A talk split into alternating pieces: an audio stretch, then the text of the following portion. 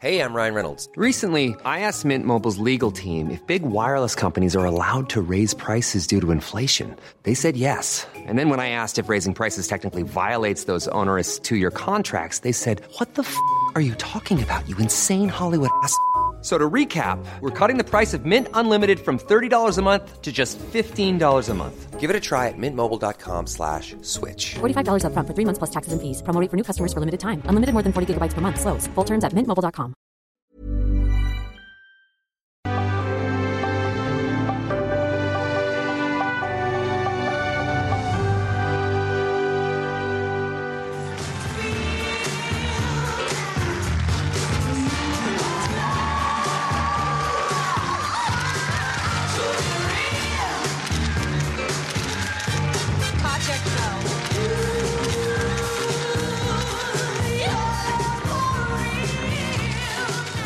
Sarah Jessica Parker, la actriz que dio vida a Carrie Bradshaw, el personaje femenino más influyente de la televisión y un ícono de la moda, cumple hoy 57 años.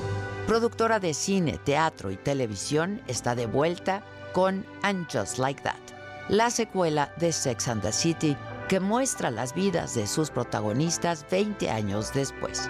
Un golpe a la nostalgia, para reír, pero también para llorar y regresar en el tiempo a una de las series más exitosas de todos los tiempos que marcó a toda una generación. Con arrugas ya con canas, sus estiletos, otra insignia de Carrie y su fabuloso guardarropa, vuelve con sus amigas como cincuentonas casadas en lugar de solteras de 30 años y sus aventuras por Nueva York. Sarah Jessica Parker nació el 25 de marzo de 1965 en Nelsonville, Ohio. Es la cuarta de ocho hijos de una familia judía.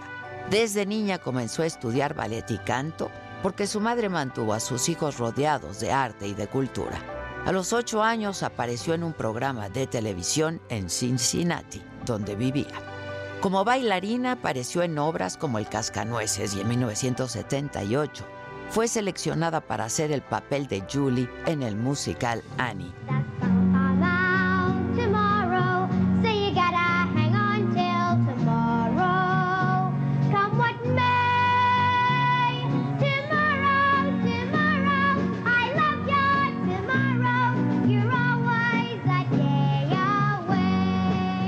Saltó a la televisión y al cine, donde hizo películas como Footloose, Girls Just Want to Have Fun y Hocus Pocus.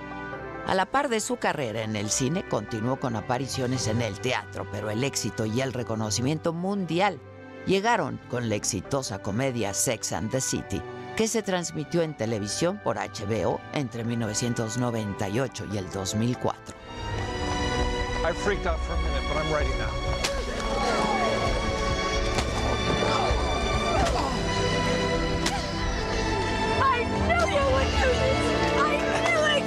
Carrie, I'm sorry. I am humiliated! I'm sorry. I'm sorry, Carrie. Come on! Carrie, wait, I'm sorry. Carrie, I... No! Seis temporadas, cinco producidas por ella misma. Por su papel en la serie como la escritora Carrie Bradshaw, ganó cuatro Globos de Oro y dos Emmy. And the winner is Sarah Jessica Parker. Aquí los hombres son secundarios y las protagonistas son cuatro adineradas, esbeltas y bellas mujeres para las que la injusticia era que Hermes les negara una Birkin, el emblemático bolso, una de las joyas de la corona de la firma, que no está disponible al público en general, que se personaliza al gusto de las clientas y que su precio alcanza miles y miles de dólares. Fue tal el éxito de la serie que en el 2008 se hizo la película Sex and the City y en el 2010 la parte 2 con la participación de Liza Minnelli, Penélope Cruz y Miley Cyrus. Carrie Bradshaw marcó un antes y un después en la vida de Sarah Jessica Parker. Su personaje en Sex and the City se volvió un verdadero ícono de la moda gracias a sus espectaculares modelos que llevaba en cada uno de los capítulos de la serie, que hasta hoy siguen siendo copiados por millones de fans. Las faldas de tul con playeras, los botones de flores, los collares con placas de nombres que se convirtieron en tendencia. Sarah Jessica Parker ha revelado que en realidad ella y su personaje son radicalmente diferentes. Nos parecemos, vivimos en la misma ciudad, pero necesitaba un esfuerzo inmenso para entenderla, para ser ella y para no juzgarla. Sin embargo, la reina de los Manolos, esos zapatos de culto y deseo, ha demostrado que comparte el gusto por la moda con Carrie Bradshaw y no tiene miedo de innovar con sus modelos atrevidos, sus mezclas extravagantes y sus diseños extremos. Desde 1997 está casada con el actor Matthew Broderick, con quien tiene tres hijos, James de 21 y las gemelas Marion y Loretta, y Tabitha de 12 años. Luego de la serie se ha dedicado al cine, al teatro y a la televisión abrió su tienda de zapatos en Manhattan con diseños propios y vende bolsos, tarjetas postales, se dedica a la moda y edita libros. Carrie Bradshaw, uno de los personajes más influyentes del cine y la televisión para la cultura popular, y Sarah Jessica Parker son dos identidades que se han vuelto inseparables para la gente.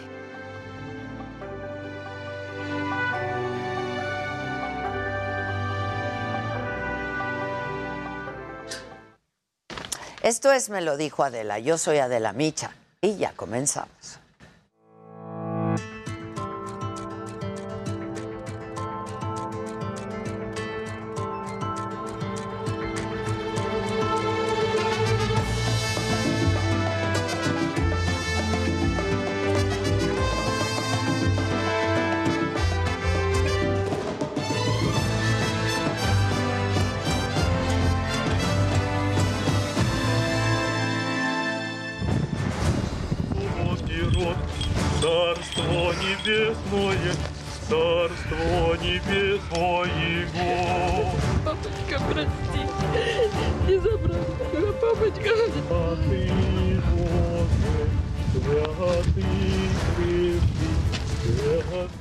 Así despidieron a Boris Romanchenko, quien sobrevivió a cuatro campos de concentración nazi en la Segunda Guerra Mundial.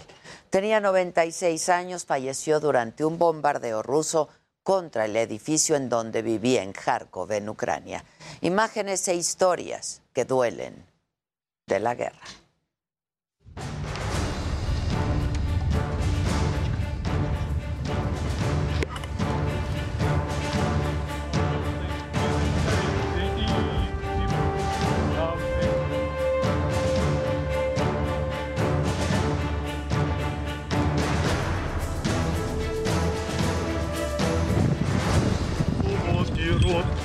Царство небесное, Царство небесное. Папочка, прости, не забрал тебя, папочка. Святый Боже, святый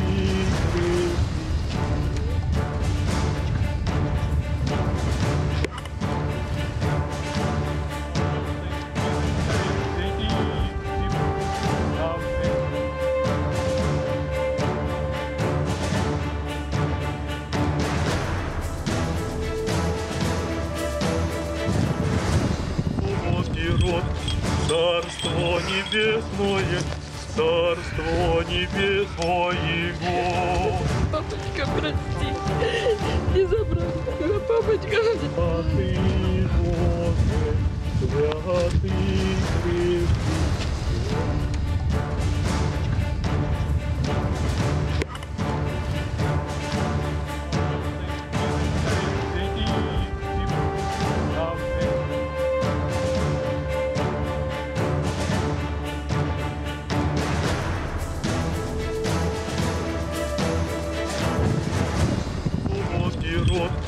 Царство небесное, Царство El presidente se tuvo que disculpar por adelantar en la mañanera de ayer la tasa de interés que anunció el Banco de México horas después. Aquí quiero eh, ofrecer una disculpa a la presidenta, la gobernadora del Banco de México y a los eh, vicegobernadores, porque recibí la información anoche de que habían tomado la decisión de incrementar la tasa al 6.5%. Esta mañana el presidente reconoció que cometió un error y revela que fue el secretario de Hacienda quien le dio la información. Yo eh, me adelanté a informar. Ayer que estuvimos en la convención bancaria, le ofrecí disculpa a la gobernadora del Banco de México Estados Unidos critica a los diputados de México por instalar un grupo de amistad con Rusia. Se me parece que el embajador de Rusia estaba aquí ayer haciendo un ruido que México y Rusia estaban tan cercanos. Eso, nunca puede pasar. El Senado modificará la reforma eléctrica para evitar multas millonarias. La oposición reitera su rechazo a la iniciativa presidencial. El bloque está firme, está unido y está en contra de la reforma. De hecho, he tenido la oportunidad de platicar con senadores del PRI y por supuesto están en contra de cómo está planteada, cómo se mandó. Sandra Cuevas llega a un acuerdo con los policías que la acusaron por robo, discriminación y abuso de autoridad. Esta mañana regresó a su cargo como alcaldesa de la Cuauhtémoc. Me disculpo, pero no reconozco los hechos. Me disculpo me disculpo de corazón con la ciudadanía, con mis partidos. Si ellos consideran que les hice yo un daño, les ofrezco una disculpa. Sigue la polémica entre Nuevo León y San Luis Potosí. Samuel García dice que el gobierno potosino no puede decidir sobre el tema del agua. Ricardo Gallardo, gobernador de San Luis, reitera que defenderá la Huasteca de un ecocidio. Día 30 de la guerra, el ejército de Ucrania destruye un buque ruso cargado con armamento. Las tropas de Vladimir Putin atacaron puestos de control en Chernobyl. Hola, ¿qué tal? Muy buen día, los saludo con muchísimo gusto. Hoy que es viernes, es viernes 25 de marzo, esto es Me lo dijo Adela y estas son hoy las noticias. El presidente López Obrador ofreció una disculpa por adelantar en la mañanera de ayer el anuncio del Banco de México sobre el aumento de su tasa de interés a 6.5% y reiteró su respeto a la autonomía del Banco de México. Aquí quiero eh, ofrecer una disculpa a la presidenta, la gobernadora del Banco de México y a los eh, vicegobernadores, porque recibí la información anoche de que habían tomado la decisión de incrementar la tasa al 6.5%. Pensé que ya se había hecho público y hoy en la mañana este, hablé del tema. Y bueno, esta mañana el presidente reconoció que cometió un error al adelantar la tasa de interés del Banco de México y dio a conocer que fue el secretario de Hacienda, Rogelio Ramírez de la O, quien le dio la información. Entonces, yo eh, me adelanté a informar. Ayer que estuvimos en la convención bancaria, le ofrecí disculpa a la gobernadora del Banco de México y ellos entendieron de que fue pues un error de mi parte. Y bueno, en otros temas, Estados Unidos reprochó a los diputados de México por la instalación del grupo de amistad con Rusia. La información la tiene Amado Azueta. Traigo aquí la bandera. México, Estados Unidos y Ucrania. Ucrania. Tenemos que estar nosotros en solidaridad con Ucrania y contra Rusia, ¿no? El reclamo del embajador de Estados Unidos en México, Ken Salazar, se registra después que diputados de PRI, Morena, Verde Ecologista y PT instalaron el grupo de amistad México-Rusia. Se me parece que el embajador de Rusia estaba aquí ayer haciendo un ruido que México y Rusia estaban tan cercanos. Eso, perdón, nunca puede pasar. Nunca puede pasar. Al acudir a la instalación del grupo de amistad México-Estados Unidos, el representante del presidente estadounidense Joe Biden advirtió que la guerra de Rusia y Ucrania puede afectar a México. Lo que hizo Rusia aquí, atacando a Ucrania, es un ataque contra la libertad y el modo de vivir de todos nosotros. Entonces, cuando se ataca a una familia, si alguien le pone una amenaza a una familia, se une la familia. Aquí hablamos nosotros del grupo de amistad, México y Estados Unidos. No puede haber diferencia. Recordó que se tiene que trabajar igual que cuando el mundo enfrentó la Segunda Guerra Mundial. La bancada de oposición conformada por el PRI, PAN y PRD se deslindó de la reunión con Rusia. A veces para ser amigos de unos no se puede ser amigos de todos. Y nosotros desde el PRD, desde el bloque legislativo Va por México, no somos amigos de la guerra. Estamos del lado de los países democráticos. En esta reunión también se sumó el coordinador de la bancada de Morena y corrigió a sus compañeros de partido que aplaudieron a Rusia. México no de ninguna manera, bajo ninguna forma, con ninguna expresión, ni con la instalación de comités, cambia su posición en la que repudia la invasión de un país a otro. México es un país digno, tiene en Estados Unidos un aliado. Al final del evento, el embajador estadounidense recibió de los legisladores un cinturón con la hebilla que lleva sus iniciales. A cambio, recibieron un libro. Para me lo dijo Adela, Amado Azueta, Heraldo Televisión. Por cierto, México es el país con más agentes de inteligencia rusos desplegados en el mundo. Eso fue lo que aseguró Glenn Van Herk, el jefe del Comando Norte de Estados Unidos, durante una audiencia ante el Comité de Servicios Armados del Senado norteamericano. I, would point out that the, largest portion of uh, GRU members in the is in Mexico right now. Those are Russian intelligence uh, personnel, uh, and they keep an eye very closely on their opportunities to uh, have influence on U.S. uh, opportunities and access.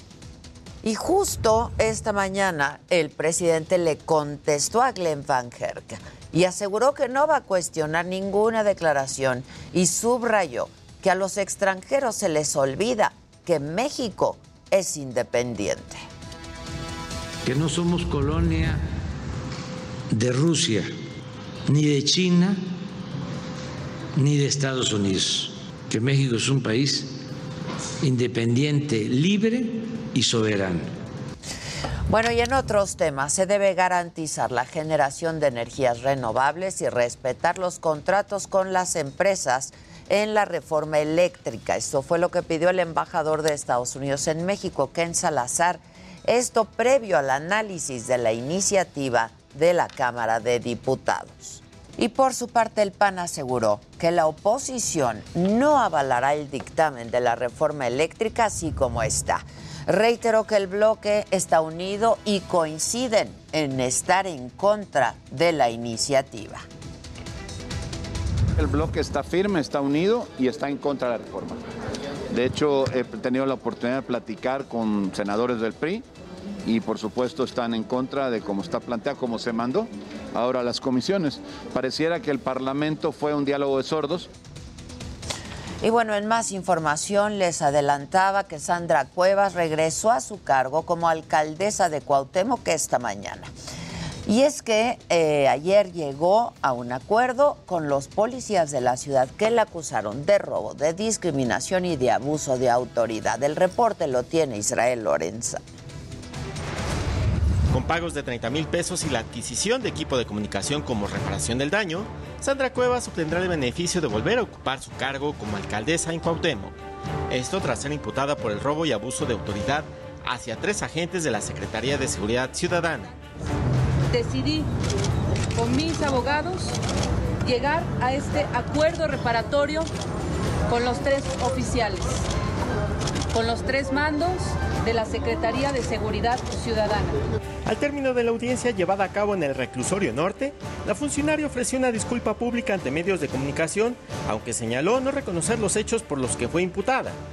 Me disculpo, pero no reconozco los hechos.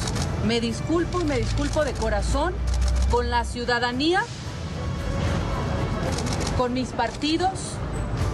Si ellos consideran que les hice yo un daño, les ofrezco una disculpa, sin reconocer, insisto, que haya hecho yo algún daño a los compañeros. Además de la indemnización por 30 mil pesos a cada policía, Cuevas deberá pagar un radio de transmisión y un teléfono celular. El juez impuso que la funcionaria deberá someterse a tratamiento psicológico para el manejo de ira. Tomar sesiones psicológicas durante tres meses. No hablar de los hechos. No hablar de los hechos durante seis meses. Es decir, esta es la única declaración que yo voy a dar de lo que ocurrió. Sandra Cuevas señaló que a partir del primer minuto de este viernes volverá a tomar cargo como alcaldesa, a pesar de haber pedido licencia ante el Congreso de la Ciudad de México para poder enfrentar el proceso en su contra. Con imágenes e información de Israel Lorenzana, para Me lo dijo Adela, Heraldo Televisión.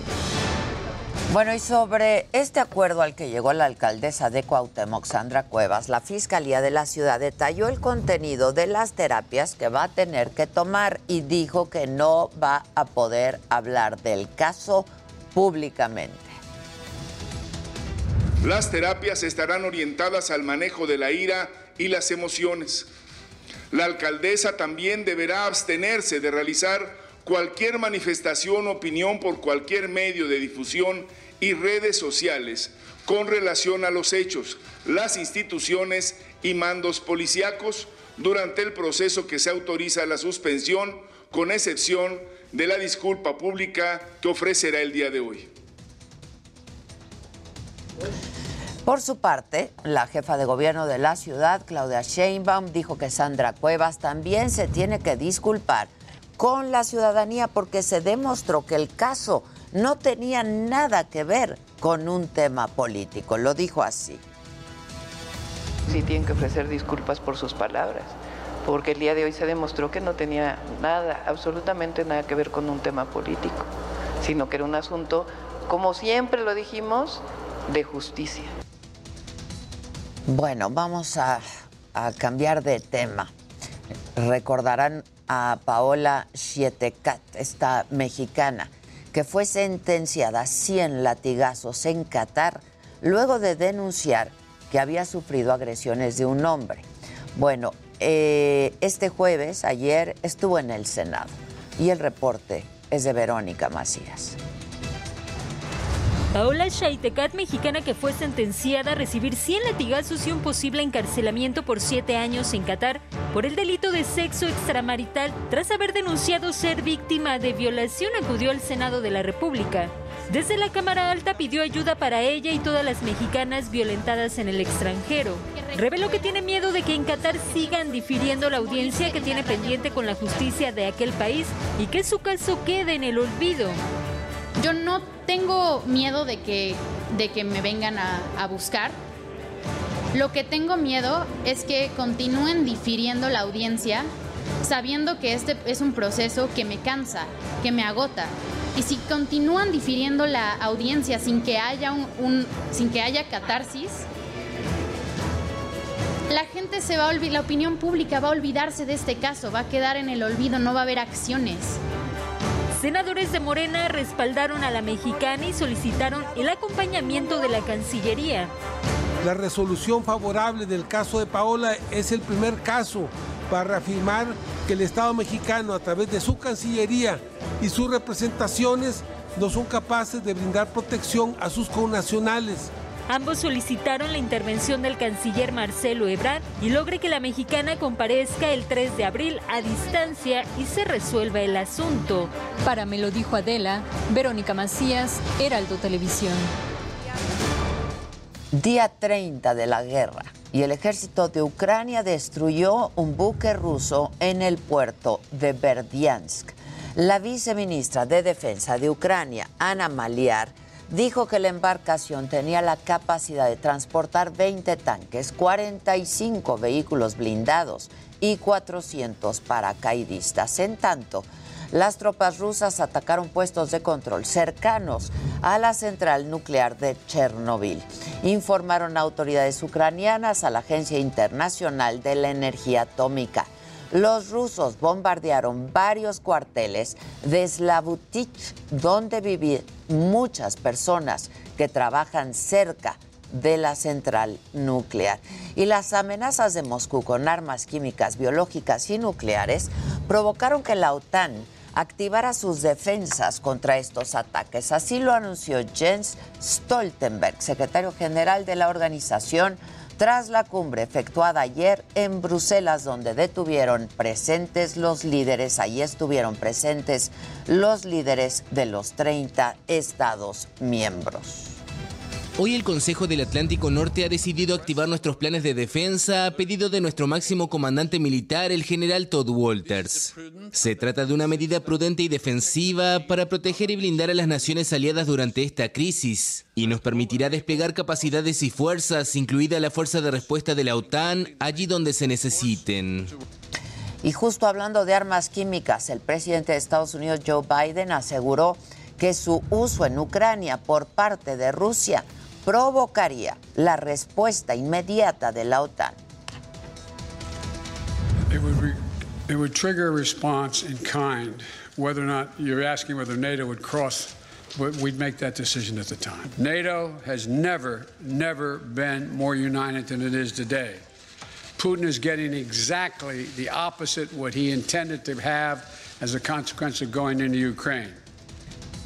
Y sigue la polémica entre Nuevo León y San Luis Potosí por el agua volviendo a nuestro país. Resulta que el gobernador Samuel García aseguró que el gobernador de San Luis Potosí, Ricardo Gallardo, no puede decidir sobre las concesiones de agua porque es un tema, dijo, federal.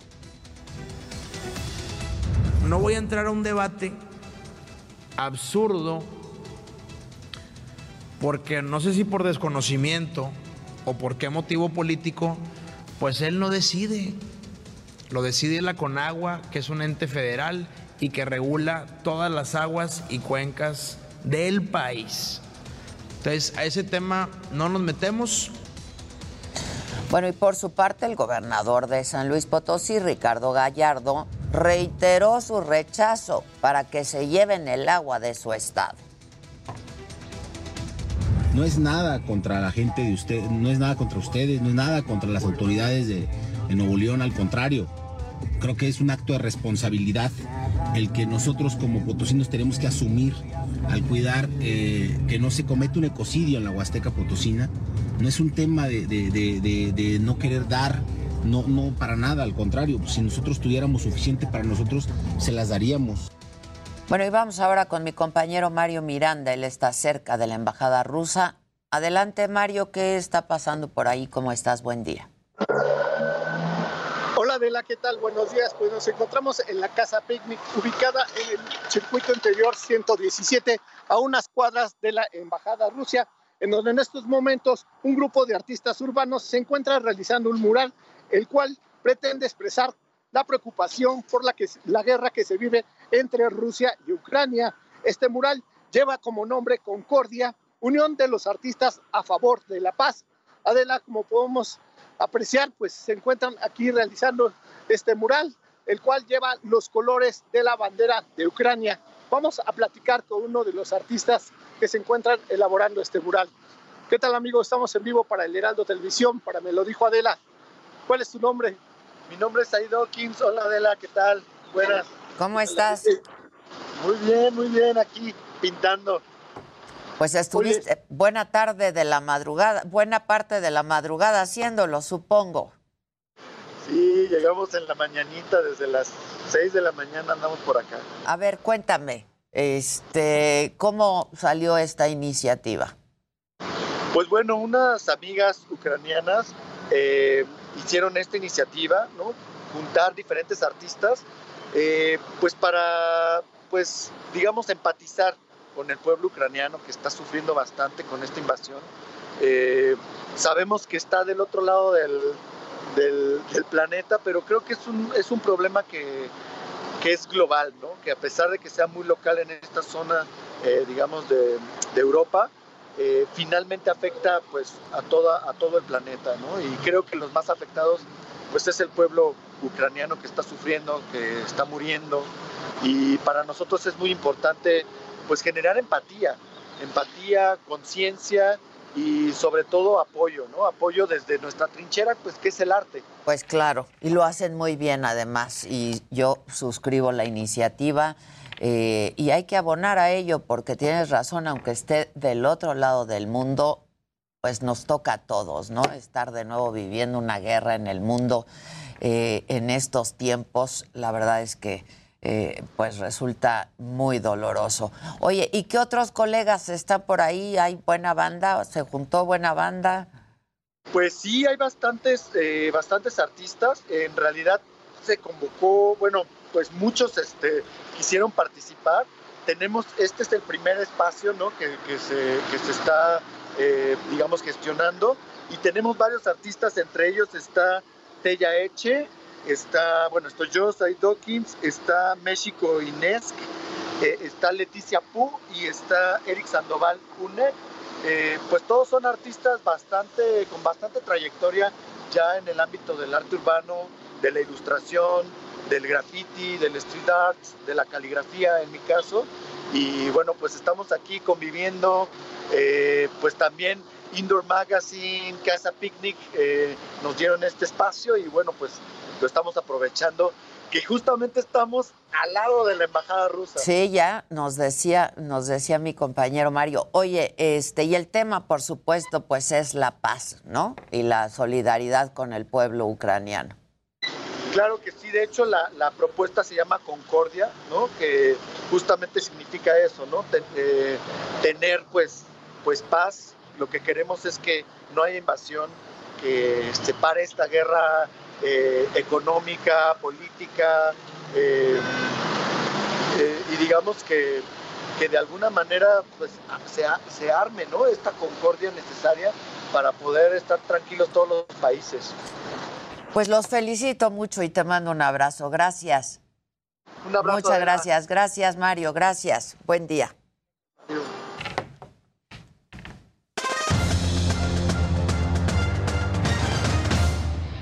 Ade, muy buenos días, qué gusto saludarte. Pues México no pudo con Estados Unidos. qué cosa. Terrible, no pasamos del empate, que para algunos es una victoria y es lamentable, ¿no? Porque estaba haciendo las cosas tan mal México. Pues qué mediocridad. bueno, no perdimos, exacto, es mediocridad, así de sencillo, no hay más que decir.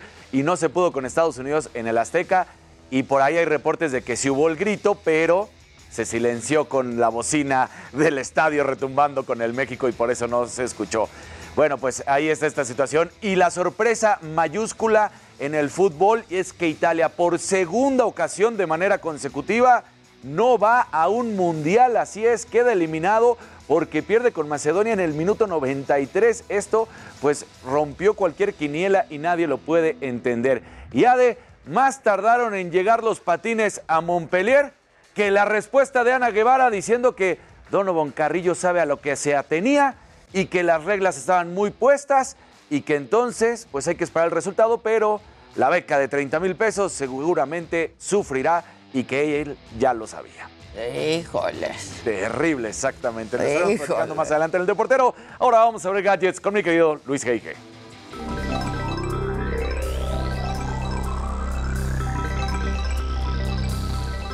Muy buenos días. Y bueno, Apple estaría planeando lanzar un sistema de suscripción mensual para que los usuarios adquieran sus teléfonos o tabletas Según eh, fuentes, sería similar a pagar cada mes la tarifa de una aplicación. Abonos chiquitos, todo el mundo está entrando en esto.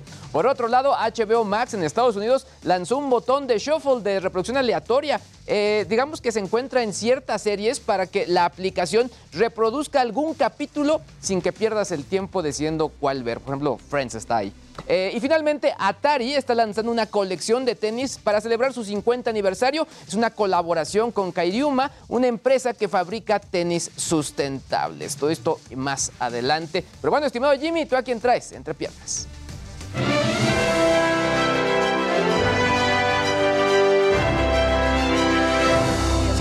¿Cómo están? Feliz viernes a todos. El día de hoy, entre piernas, vamos a estar platicando de la entrega número 94 de los premios Oscar que se llevará a cabo este domingo desde Los Ángeles, California. Vamos a hacer predicciones de qué película, qué actor y qué actriz pueden llevarse la estatuilla a casa. Y bueno, en otras cosas, Ed Sheeran y J Balvin estrenaron dos rolas juntos. Estos dos compositores y artistas que son de los más famosos de nuestros tiempos lanzaron una rola llamada Sigue y otra que se llama Forever My Love. Y la sorpresa es que Ed Sheeran canta en español. Lo estaremos platicando. Pero bueno, feliz viernes, mi querida Ade. Regreso contigo.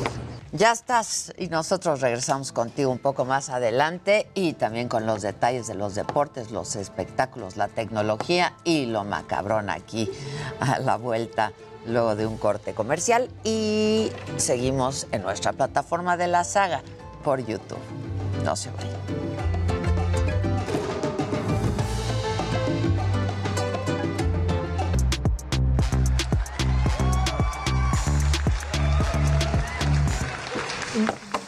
Buenos días. Buenos, Buenos días. Es viernes. Y hoy toca, hoy toca, hoy toca. Miren, crucen los dedos. Hoy toca. Hagan changuitos. Crucen los deditos. Olimpia Martínez, gracias, mi niña, gracias. Este, ¿con quién vamos? Aquí con el señor Casarín para despotricar un poco. Hay que ¿no? despotricar. Hay que Amo despotricar. Vamos a dar con Vamos a todo. darle con todo. Venga, así arrancamos Pero a la sabroso. selección, Sí, pero no, a la no, no. Comisión Nacional del Deporte. pero- Vienes.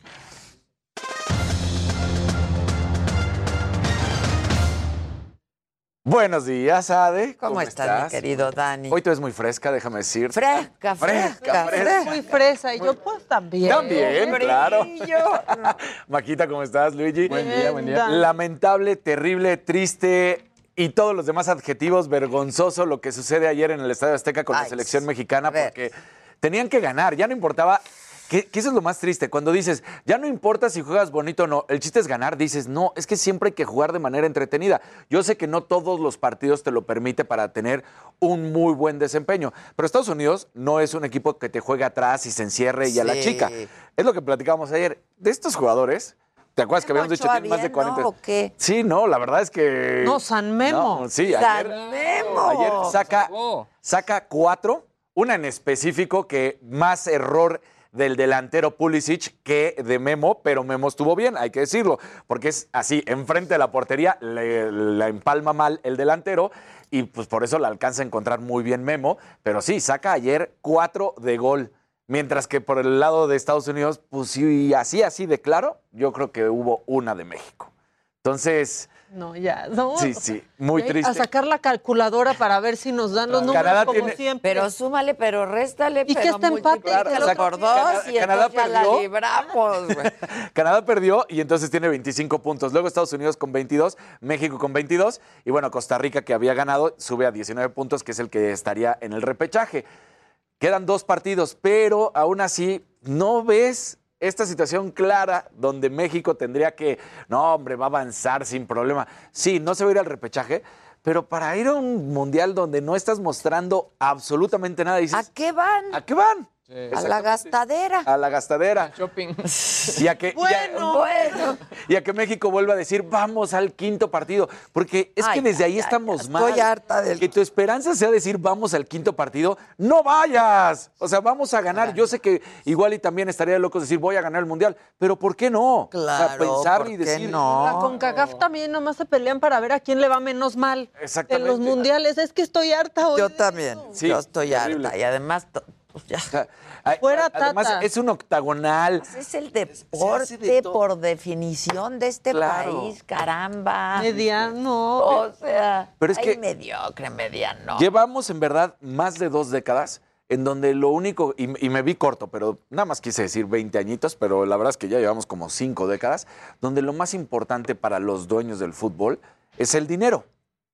Digo, yo sé que es un negocio y tienes que recibir dinero, pero cuando te importa más el dinero que el mismo deporte, que todo lo que están haciendo es para... Bueno, es que entre mejor juegues, más lana. Claro, es lo que no O entienden. sea, eso ya, o sea, ya velo por ahí. Por ejemplo, habernos sacado de la Libertadores, habernos sacado de la Copa América, estas situaciones donde dices, México enfrentaba a verdaderas potencias, una Argentina, un Brasil, un Uruguay, de repente un Chile. O sea, dices, y aquí no, vamos con Panamá, vamos con El Salvador, y lo siento, pero pues la verdad es que no hay comparación. O sea, Costa Rica le ganó a Canadá. sí, o sea, entonces, o sea, ya todo. El repechaje con el- contra el que ya calificó, o sea, Claro. básicamente. Que haya revocación, pero al Tata. Entonces, pero al Tata, pero además a, a todos los que están ahí, porque no se toman buenas decisiones y el fútbol mexicano, junto con el arbitraje, además que cada vez está peor, pero sale todo el tiempo a defenderlo y decir a Arturo Bricio, no, es el mejor arbitraje. No es el mejor arbitraje, porque ni el VAR saben usarlo bien y además constantemente ya los árbitros centrales dicen, pues que el VAR marque, yo aquí estoy. Entonces, pues no. to- todo, está mal en el fútbol mexicano. La verdad es que no hay... sí. Chambón, sí. Entonces, mientras tanto hablemos Dijera donde sí hay buen abuelita. Fútbol, ¿qué ha pasado con Europa? Y la sorpresa mayúscula Italia ayer. también. Híjole. No, o sea, nosotros no. de. Lo sacó Macedonia. Pero ¿qué pasó con No, pero fue Macedonia del Italia? Norte. Sí, Macedonia. Claro, claro. Italia además venía de ser campeona de Europa. Que a veces la Eurocopa, la verdad es que a la par y a veces hasta un poquito más de nivel que el Que Mundial, el ¿no? Mundial. Entonces, venía de ganar, de ser campeona. Ellos solitos se fueron metiendo en esta situación entre los empatitos y no conseguir victorias. De repente, minuto 93, y viene un gol. El portero fue fundamental de Macedonia del Norte, sacó como 3-4, pero no puede ser que vayas contra Macedonia del Norte. Es como, pues, Igual enfrentar a que Panamá, ¿no? O sea, nosotros, claro. entonces, terminan ganándole 1 por 0 y queda eliminado segunda ocasión de Macedonia manera ya ganó el consecutiva. mundial. Para ellos eso es. Claro, porque Macedonia va al repechaje. Va a estar bravísimo porque va contra Portugal, pero ya está en el repechaje, ¿no? Entonces, Ahora sí, no guapos for you. no. No, caray, no hay estampitas, no hay estampitas. No hay estampitas. Esa ilusión nos están quitando, llenar. Tan guapo. Bueno, pero, pero por una parte se compensa, porque ves que iba a ser Italia contra Portugal y tenías que decidir si querías que los italianos Eso sí fueran o. Cristiano Ronaldo. Pues ya dices, bueno, ya va a ir Cristiano Ronaldo. Pues sí. A menos de que también hagan la mala sorpresa, ¿no? Quieres a Italia, ¿no? Sí. Sí, en el ¿quieres mundial. Italia? claro. Precisamente sí. Italia es un gran histórico. Y Roberto Bayo, yo me No, acuerdo de Ese penal épocas. fallado de Roberto Bayo. Hay una serie buenísima en Netflix, si la quieren ver, de Roberto Bayo, El Divino. Eh, es, es buena, es buena para que vean un poco de, de lo que... guapísimo. Sí, era galán, galán. Y bueno, ¿quiénes son los clasificados a Europa? Nada más para que ya sepan. Eh, España, Dinamarca, Bélgica, Francia, Croacia, Alemania, Serbia, Inglaterra, Suiza y Holanda o Países Bajos. Así que ellos son los que están calificados. Mientras tanto, Conmebol derrotó 1 por 0 a Perú con un, gol que le anulan a Perú porque dicen que no pasó el área, pero el portero la cacha y da un paso prácticamente adentro de la portería y dicen que no fue válida y entonces con eso gana Uruguay y Uruguay pues ya está dentro, entonces polémica también allá. Y bueno, Colombia, Chile y Perú se están jugando el lugar del repechaje en la última jornada. Así es como está todo esto en la Pues así las cosas. ¿Y quieres la última? Viene rápido. Pues resulta que ayer, eh, en una convención en Guadalajara, le preguntan a Ana Guevara la situación de la beca de Donovan Carrillo. Palabras textuales. Él lo tiene clarísimo, lo hablamos a su regreso de los Juegos Olímpicos, además con su entrenador, y no había forma de variarlo, ya que la beca está condicionada a resultados, y lo entendió perfectamente bien. Creo que no es un tema de controversia, él lo sabe y ahora tenemos que esperar a que la temporada concluya, que es en este momento, y dependiendo del resultado de la temporada, se va a decir el monto que tenga la beca. En la, que no va a participar. Exacto. Porque La- no le llegó el equipo. Tal cual. Y así lo termina diciendo. La apuesta era mejorar en el Mundial. Sin embargo, se presentan este tipo de situaciones que son imponderables y que lo privan de hacerlo en el Mundial. Entonces, si estás entendiendo que es un imponderable, pues entonces, ¿cómo le vas a quitar la beca? Porque... A ver que ella no corriera con sus tenis. Exacto. No, ella se le olvida todo lo que O luchó sea, cuando. Sí, claro. Es, es- es una situación lamentable porque se está presentando esto y, y decir, no, bueno, pues yo lo hablé con él. Pues sí, pero oye. ¿No? María, María José Alcalá muy bien, ¿eh? que dijo Sí. que va a seguir apoyándolo, Pues que es lo que que corresponde cómo, muy bien claro. estrenándose ahí. María Se José Alcalá lo hizo, llegó. Sí, sí, María José llegó, muy bien, muy se les dijo. Exactamente. Les El Comité. Olímpico Mexicano dice, no, no, no, a ver, vamos a seguir aplaudiendo, vamos a seguir apoyando a nuestros atletas.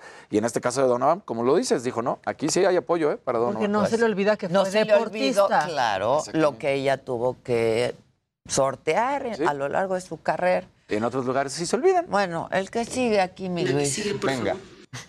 Es que es bien.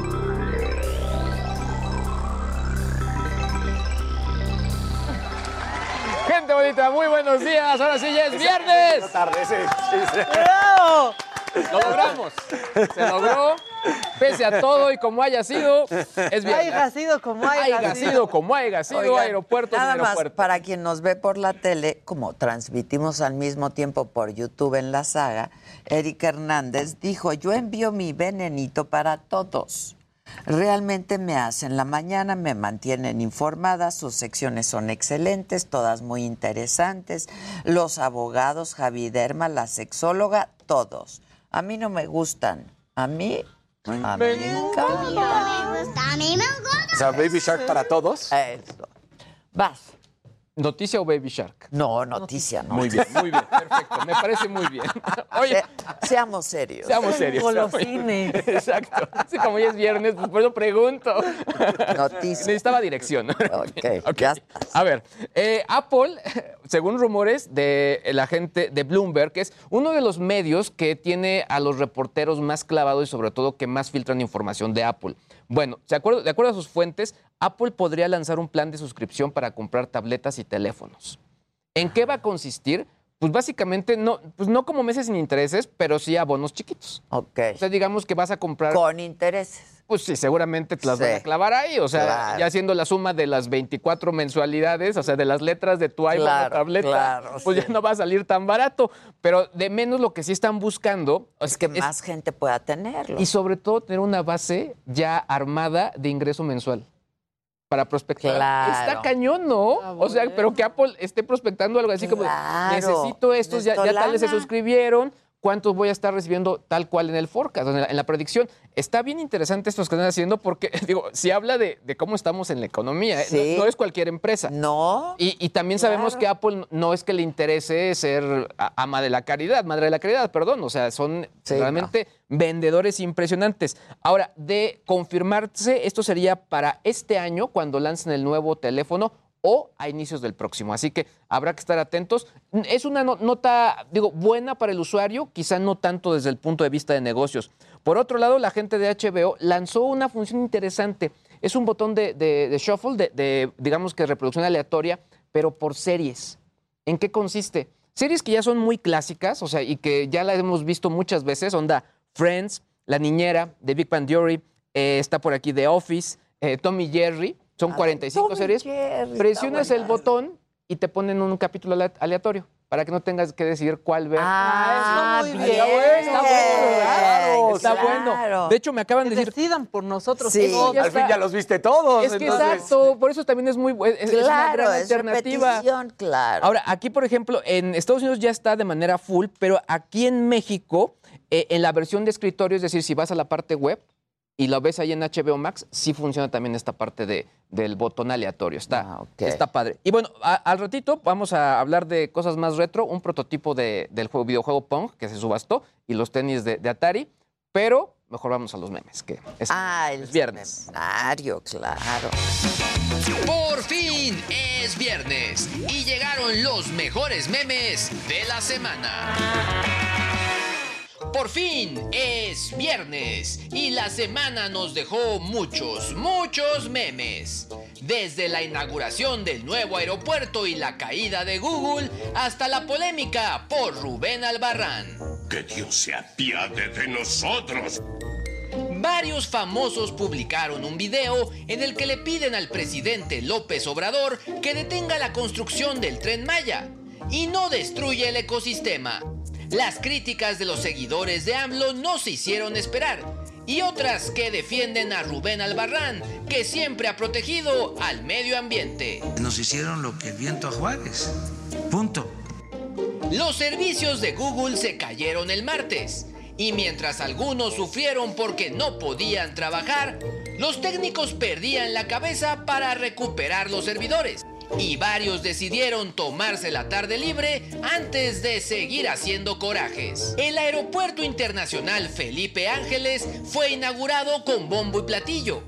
Solo que dicen que está tan lejos que ni las maletas quieren ir. ¿Cuánto es de aquí a París? En horas son aproximadamente. No, ¿cómo que en horas? En pesos. Aunque sin duda las tlayudas y los chistes se llevaron el espectáculo. Quesadilla, made with high quality cheese. Compártenos tu meme favorito en Twitter y no olvides etiquetarnos. Hasta el próximo Sememenario. Pues muy bien, ahí lo tienen, les digo, al ratito ya cosas más retro que ya está. Que es viernes. Ahora viene el macabrón, ¿no? Vamos a echarnos el macabrón. Bien.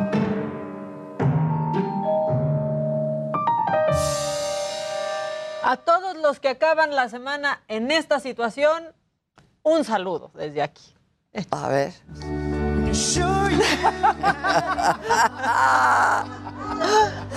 Yo así estoy, ¿eh? Te juro que con grúa ya, así estoy. Es que la cara de desesperanza, la poca energía. No, ya no puede más.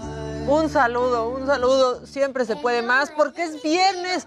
Y yo quiero eh, recomendarles pues que se pongan como la familia de la graduada. Solo no en el trabajo, por favor. Aunque sea viernes, en el trabajo permanezcan sobrios. Yo soy la graduada y este es mi primer shot. No, amo estos videos. Sí. Yo soy la graduada y este no sé cuál es mi trago para este tomar hasta el siguiente día. Ay, ay, ay. No, no, no, no. Toda la familia. Mamá de la graduada y este es mi primer chago. Chago. Yo soy el, el papá de la graduada y este es mi primer trago. Salud.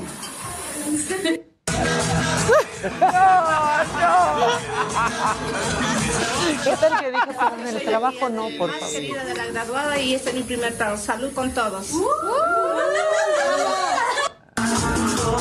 la prima de la graduada y este es mi primer trago. No tengo. ¿Quién? ¿Qué copa? No, pues, ¿qué copa tengo que decir?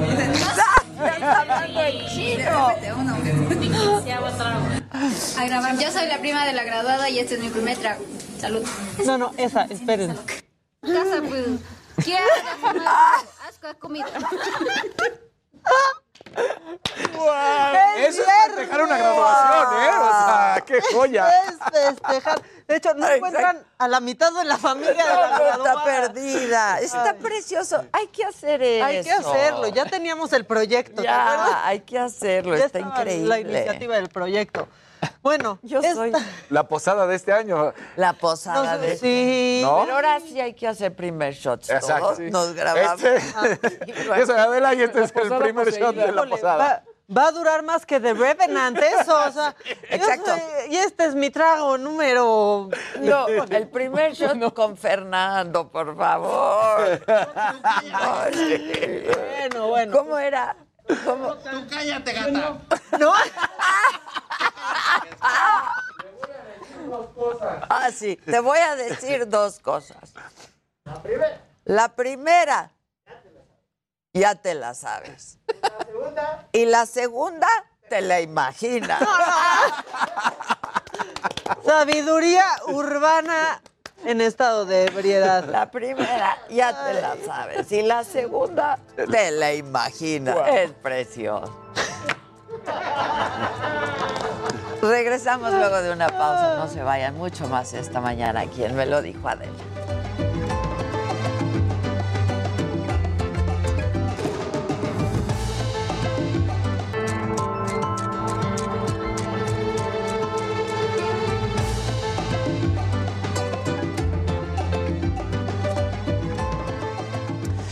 En agosto del 2021, cuando Estados Unidos retiró sus tropas de Afganistán luego de 20 años de presencia, se advirtió que la llegada del talibán representaba un retroceso para los derechos de las mujeres. Esto debido a la aplicación de la Sharia, que es la ley islámica. Bueno, ese temor se materializó este miércoles porque resulta que el talibán había dicho que las niñas volverían a clases el 23 de marzo, luego de las vacaciones de invierno. Pero ese mismo día las niñas que se presentaron a sus escuelas fueron sacadas, no las dejaron entrar. El talibán se retractó, no cumplió con su palabra. Así como lo escuchan, en pleno siglo XXI, a las niñas de nuevo se les negó su derecho a la educación, un derecho que ya habían conquistado. Fueron levantadas de sus pupitres, sacadas de las aulas, obligadas a volver a casa hasta nuevo aviso. Este video se volvió viral.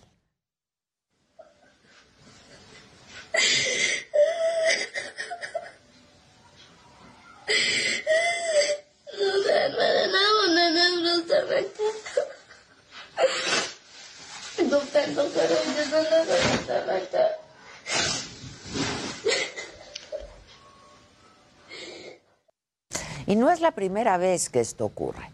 Durante su primer periodo en el poder entre 1996 y el 2001, el talibán impidió que las niñas estudiaran más allá del sexto grado de primaria. Luego llegaron las tropas estadounidenses y con su retirada se volvió a dejar a las niñas sin escuela. Aunque el talibán había dicho el martes en la noche que todos los alumnos volverían a clases, horas después las escuelas recibieron una orden distinta. Así comunicó la abrupta decisión el titular del Ministerio de Educación del Talibán. The central leadership has said until a plan is developed on the basis of Sharia and Afghan culture, girls' secondary schools will remain closed. Por su parte, Naciones Unidas informó que van a comenzar conversaciones con el talibán pues para hacer todo lo posible para que cumplan con lo que habían prometido y permitan a las niñas volver a la escuela. Así lo dijo en conferencia de prensa el vocero del secretario general de Naciones Unidas. Our focus is on helping the women and girls who showed up at school today and were not able to get in, crushing their dreams, right? Which will have an impact on the future of Afghanistan. No country can grow by excluding women and girls from education. I mean, the fact that we still have to say this in the 21st century. Y mientras estas negociaciones ocurren, lo cierto es que el talibán no es claro sobre si las niñas van a volver en algún momento o no a la escuela aunque para los intérpretes más ortodoxos de la Sharia es un rotundo no. Y esta decisión pone pues en un lugar muy vulnerable a las niñas que de por sí viven en una realidad atravesada por situaciones muy difíciles como la mortalidad infantil, la desnutrición, matrimonios forzados, abusos sexuales y podría seguir. Según datos de la ONU, solo el 60% de los niños afganos están escolarizados. Además, el 20% de los niños tienen que trabajar para ayudar en sus casas.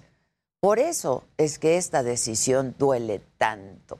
Y las niñas tienen una sola demanda.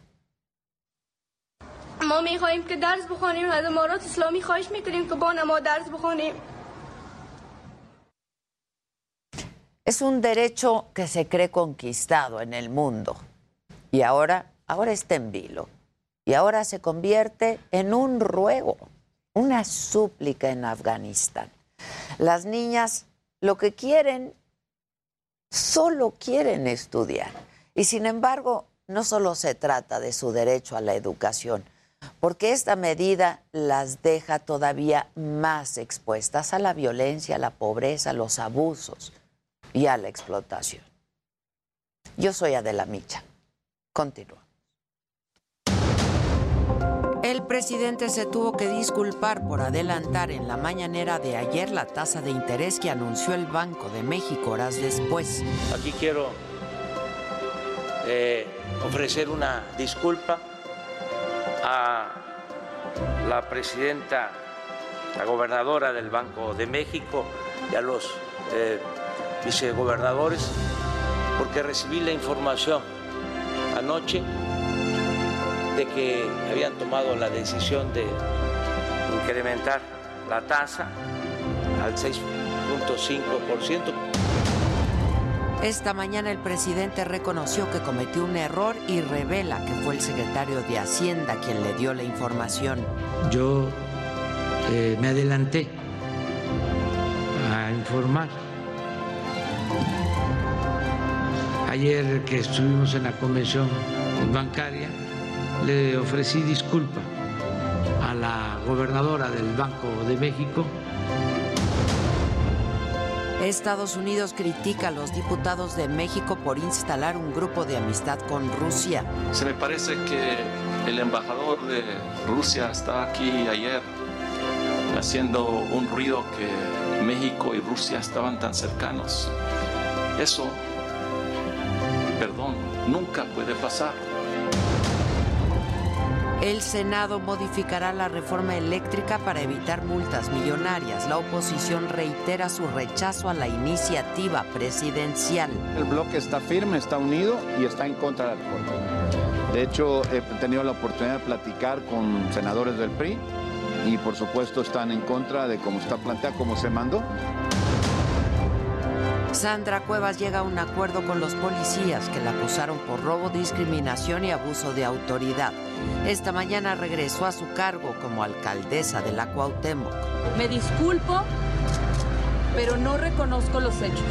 Me disculpo me disculpo de corazón con la ciudadanía, con mis partidos. Si ellos consideran que les hice yo un daño, les ofrezco una disculpa. Sigue la polémica entre Nuevo León y San Luis Potosí. Samuel García dice que el gobierno potosino no puede decidir sobre el tema del agua. Ricardo Gallardo, gobernador de San Luis, reitera que defenderá la Huasteca de un ecocidio. Día 30 de la guerra, el ejército de Ucrania destruye un buque ruso cargado con armamento. Las tropas de Vladimir Putin atacaron puestos de control en Chernobyl. Bueno, y hoy en la mañanera no se puso en entredicho la autonomía del Banco de México luego de haberse adelantado el presidente al anuncio del aumento de la tasa de interés. Recordó el presidente que ya ofreció una disculpa a los integrantes del Banco de México y reconoció que fue un error de su parte porque él creyó que ya era información pública. Entonces, yo eh, me adelanté a informar. Ayer que estuvimos en la convención bancaria, le ofrecí disculpa a la gobernadora del Banco de México y ellos entendieron de que fue pues un error de mi parte. Y en otros temas, el presidente respondió a las declaraciones de Glenn Van Herk, el jefe del Comando Norte de Estados Unidos, sobre la presencia de espías rusos en México. Y el presidente le recordó que México es independiente y que no se cuestionará ninguna opinión y dijo que él no tiene información al respecto de espías rusos en México. Que no somos colonia de Rusia, ni de China, ni de Estados Unidos.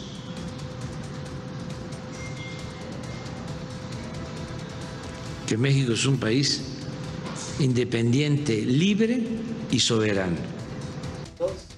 Y sobre la reforma eléctrica, el presidente insistió en que su iniciativa es para recuperar a la Comisión Federal de Electricidad.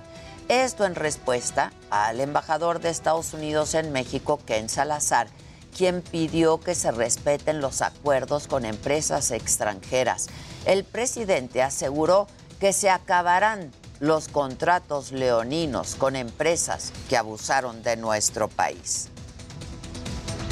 Pues yo respeto mucho al embajador de Estados Unidos en México, respeto su opinión, pero nosotros tenemos una postura que vamos a defender y los legisladores son los que van a decidir.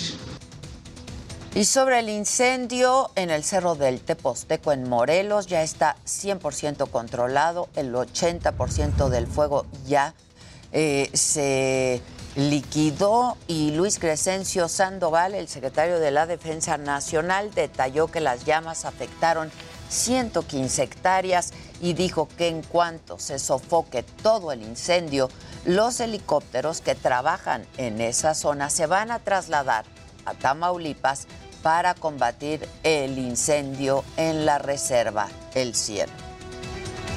Ya una vez que se, eh, se tenga el 100% de extinción, el helicóptero de la Fuerza Aérea Mexicana también se trasladará a esa misma área en Tamaulipas para coadyuvar con un helicóptero más que está allá, de tal manera que atenderemos esta reserva importante para, eh, este, eh, para nuestro país con tres helicópteros eh, para que rápidamente podamos controlar las eh, aproximadamente 300 hectáreas que están este, eh, siendo pues, atacadas por el fuego.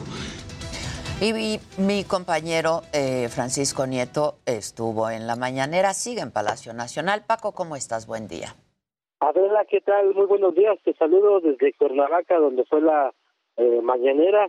Y bueno, en esta conferencia para el presidente López Obrador no se puso en entredicho la, autonomía del Banco de México luego de haber adelantado el anuncio del aumento de la tasa de interés. Recordó que ayer en la reunión con los banqueros pues ya ofreció disculpas a los integrantes del Banco de México y ellos, los vicecoordinadores y la, y la gobernadora, ya reconocieron que se trató de un error. Explicó que quien le dio la información de este de este aumento pues fue el propio secretario de Hacienda Rogelio Ramírez de la O quien le pasó una tarjeta al presidente informándole que por una unanimidad habían eh, aceptado en el Banco de México aceptar a aumentar la tasa de interés. Y bueno pues el presidente dijo que al otro día habló del tema pensando en que ya se había dado a conocer eh, esa información. Y bueno pues nuevamente ofreció ofreció una disculpa y reconoció que sí se violó la ley del Banco de México. Y al finalizar esta mañanera estuvo la secretaria, la directora de Protección Civil Laura Velázquez quien explicó que se está preparando una iniciativa para castigar eh, para aumentar los castigos a quienes provoquen incendios. Explicó que se debe de actualizar la, la legislación en este tema para que quede claro a la autoridad tanto federal como local eh, el tipo de responsabilidades que tiene que haber para las personas que provoquen los incendios como pasó en el Teposteco y bueno, como tú ya lo adelantaste, ya está al 100% controlado, pero con muchos daños, muchas hectáreas dañadas, explicó la secretaria, eh, la directora de Protección Civil. Pues esto es parte de lo que ocurrió aquí en Cuernavaca. Muchas gracias, muchas gracias. Bueno, a lo largo de esta semana les he venido informando de la escasez de agua en Nuevo León. El miércoles hablamos con el gobernador de San Luis Potosí, Ricardo Gallardo, sobre su oposición al proyecto Monterrey 6, mediante el cual llevarían agua de la Huasteca Potosina a Monterrey. Eh, no hemos podido hablar con el gobernador eh, de Nuevo León, pero en este momento hacemos contacto, es vía Zoom, vía Zoom con Juan Ignacio García Barragán. Él es director de Servicios de Agua y Drenaje de Monterrey. Juan Ignacio, ¿cómo estás? Buen día. Muy buenos días, Adela. Muy honrado de estar en su programa. Ah, muchas gracias. Este, a ver, eh, Juan Ignacio, a mí me gustaría comenzar eh, por que nos digas ¿Qué tan seria es la crisis ahorita de escasez de agua en el estado y en particular de Monterrey? Mira, estamos ahorita en un proceso de pérdida de dos de nuestras principales fuentes de abastecimiento. Todavía tenemos agua, eh, tenemos aproximadamente unos dos semanas con agua en la presa Cerro Prieto. Con esto perderíamos entre la presa Cerro Prieto y la presa de la Boca, perderíamos el 25% del abastecimiento. Y estamos en proceso de incorporar pozos emergentes, eh, 119 pozos, de los cuales ya tenemos 22 incorporados y semanalmente iremos incorporando 5 o 10 eh, en, las próximas, en los próximos dos meses. Con estos pozos emergentes vamos a paliar un poco la pérdida de agua que estamos teniendo. Que no se soluciona, ¿no? No, se, soluciona. 100%. De ahí que hemos tenido que realizar eh, reducciones en el abastecimiento un día a la semana por sector de la ciudad. Y también el gobernador este, ha dicho que pues la población tiene que responder a disminuir el consumo y se están llevando a cabo también cortes escalonados. ¿Cómo ha reaccionado la población? Este, ¿ha, disminuido, han disminuido el consumo? Los primeros días realmente la gente entró en pánico y comenzó a acumular mm. mucha más agua de la que estábamos consumiendo. Sin embargo, ya hoy día ya nos estabilizamos y ya estamos comenzando a bajar. Nuestra meta es llegar a un abastecimiento de 12.500 litros por segundo, que es lo que tenemos de abastecimiento asegurado en este momento, y progresivamente podremos ir aumentando el abastecimiento conforme incorporemos más pozos emergentes. Sin embargo, eh, pues el llamado a la ciudadanía sigue muy fuerte hay que recordar que Monterrey tiene un nivel de consumo muy por encima del promedio de México. En, el año pasado se estaban consumiendo 165 litros por habitante por día, cuando los estándares de la Organización Mundial de la Salud es de 100 litros. Mm. Y la mayor parte de las ciudades de México oscilan entre 100 y 120 litros. ¿Por qué se consumía más? Pues porque llevamos muchos años sin escasez. Y ahora que tenemos esta escasez, pues tenemos que acostumbrarnos a nuevos hábitos. Crear conciencia también, ¿no? Crear conciencia. Exactamente, y no cambia nuestra calidad de vida, de la, es sencillamente eh, tener hábitos de, un consumo más razonable, más racional, evitando sobre todo el riego del pasto, eh, que en una zona como la nuestra, que es una zona semidesértica, pues es un lujo que en estas épocas de escasez no nos podemos dar. Ahora, dime algo, Juan Ignacio, ¿por qué de estos 119 pozos someros solo 11 están funcionando? No, estamos, ahorita están funcionando 22.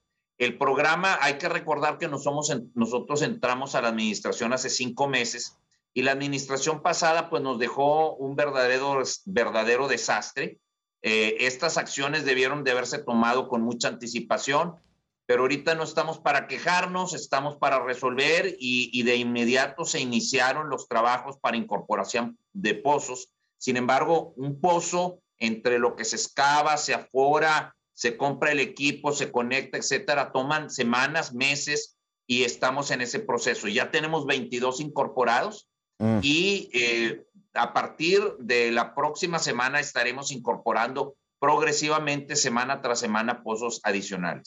Ayer firmaron el acuerdo, el, pacto por el agua. ¿De qué trata esto, Juan Ignacio? Básicamente es que los municipios, el Estado, las organizaciones no gubernamentales, el de la sociedad civil, se sumen a este esfuerzo para racionalizar nuestro consumo. Ya los municipios, hay que recordar que Nuevo León el, agua potable y el saneamiento es una atribución que se ha estado manejando a nivel estatal. Eh, nosotros tenemos una cobertura de todo el estado de Nuevo León, eh, pero los municipios nos pueden ayudar muchísimo con el tema, por ejemplo, de riego de parques y jardines, que ya lo están haciendo con agua residual tratada que nosotros mismos les proporcionamos. Eh, las ONGs, pues difundiendo el mensaje de sumarse a esta estrategia, a esta conciencia para la reducción del consumo. Y vamos bien, no tan rápido como quisiéramos, pero ya vamos reduciendo semana tras semana los niveles de consumo y estamos confiados en que vamos a salir. Life is full of awesome what ifs and some not so much, like unexpected medical costs. That's why United Healthcare provides Health Protector Guard fixed indemnity insurance plans to supplement your primary plan and help manage out of pocket costs. Learn more at uh1.com. Adelante con eh, la unión de todo el pueblo de Nuevo León. Ahora, este, sobre este proyecto Monterrey 6 hay una franca oposición del gobierno y del gobernador de San Luis Potosí, de Ricardo Gallardo, para llevar agua de la Huasteca Potosina a Nuevo León y pues esencialmente a Monterrey. ¿Hay avances? ¿Se sabe algo de esto? Yo no sé, ustedes eh, en el gobierno de Monterrey ha hablado con el gobernador de San Luis Potosí. Mire, nosotros evidentemente somos muy respetuosos del gobernador de San Luis Potosí. El agua a la que se refiere no es agua que sea de San Luis Potosí, es agua que pertenece a la nación. De hecho, la mayor parte de esta agua no llueve en San Luis Potosí, sino llueve en el Estado de México, en el Estado de Hidalgo, y, es a través de San Luis Potosí. Eh, el agua es propiedad de la nación y es la Conagua la que tiene el, la facultad de otorgar las concesiones a los diferentes usuarios. En el caso nuestro, por ejemplo, el agua del río San Juan, que llueve en Nuevo León, y gran parte de este caudal se entrega a Tamaulipas. Mm. ¿Por qué? Porque existen acuerdos que datan de hace décadas y que Nuevo León los ha respetado. Solamente una parte de este volumen se queda en la presa del cuchillo. Así como esto sucede en todo México. Entonces es una actitud eh, del señor gobernador que nosotros respetamos, que estamos dispuestos a platicar con él y su gente para ver de qué manera podemos incorporar las necesidades de su estado a este proyecto que le llamamos Plan Hídrico Regional, pero pues eh, realmente no tiene él facultades para determinar. al respecto. ¿Pero han hablado con él o con su gente? ¿Con las autoridades responsables? Comunicación a través de la Comisión Nacional del Agua. eh, la, la Comisión Nacional del Agua que nos corresponde a nosotros es la cuenca del Río Bravo y ellos sí han tenido comunicación con lo que se llama la cuenca Golfo Norte y, y- y es un tema institucional. Eh, Entonces tendrá que ser la, que na- la Conagua la que se pronuncie al respecto. Por supuesto, por supuesto. Además, la concesión ya existe, no es algo nuevo, es una concesión que tiene ya años.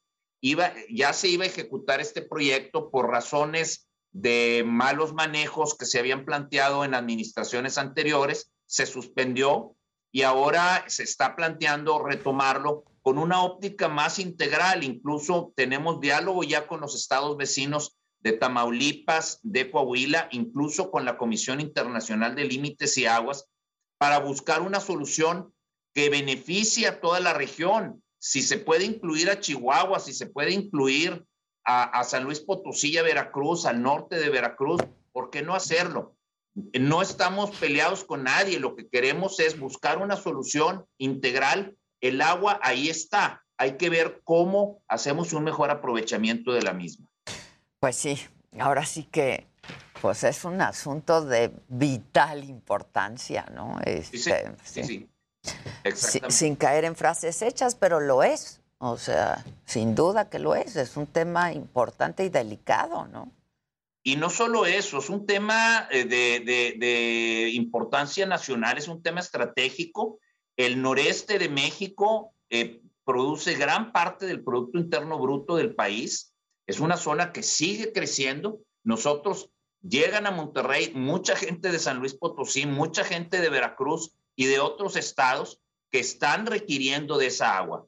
El crecimiento de Monterrey es importante, como usted sabe, ya somos la segunda ciudad más poblada de México y, y- y la dinámica económica es muy importante. No quisiéramos frenarla porque esto es para beneficio de México, pero por otra parte, pues necesitamos garantizar el agua. Estaremos atentos, Juan Ignacio Barragán. Muchas gracias. Y un abrazo desde aquí. Muchas gracias, gracias. Vamos a hacer una pausa eh, y regresamos. Vamos a hablar con eh, pues algunos de los protagonistas del movimiento Sálvame del tren, que justo se manifiesta contra la construcción del tren Maya. Al volver, no se vayan.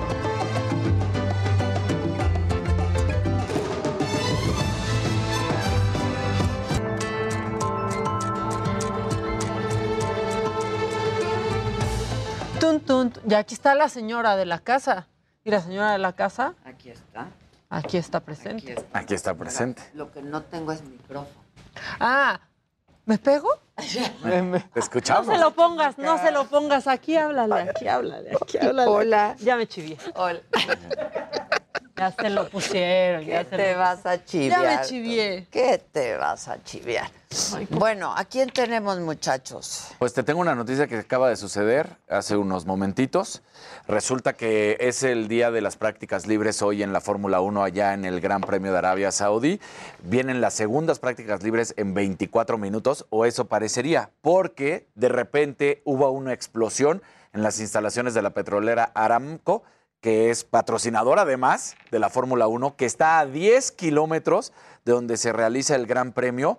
Y entonces empiezan los rumores de que si fue un misil o de que si fue una explosión, sería el tercer ataque de manera consecutiva en tres semanas que está recibiendo esta petrolera, Aramco. Entonces, eh, la Fórmula 1 ahorita tal cual está esperando a recibir información de qué es lo que está sucediendo para ver si se mantiene el Gran Premio, si no se mantiene el Gran Premio en activo, pero ahorita están a la espera de recibir por parte de las autoridades la información correcta de qué está sucediendo. Estaban corriendo tal cual y de hecho Max Verstappen empieza a decir huelo a quemado, huelo a quemado y le dicen no te preocupes, no es tu coche.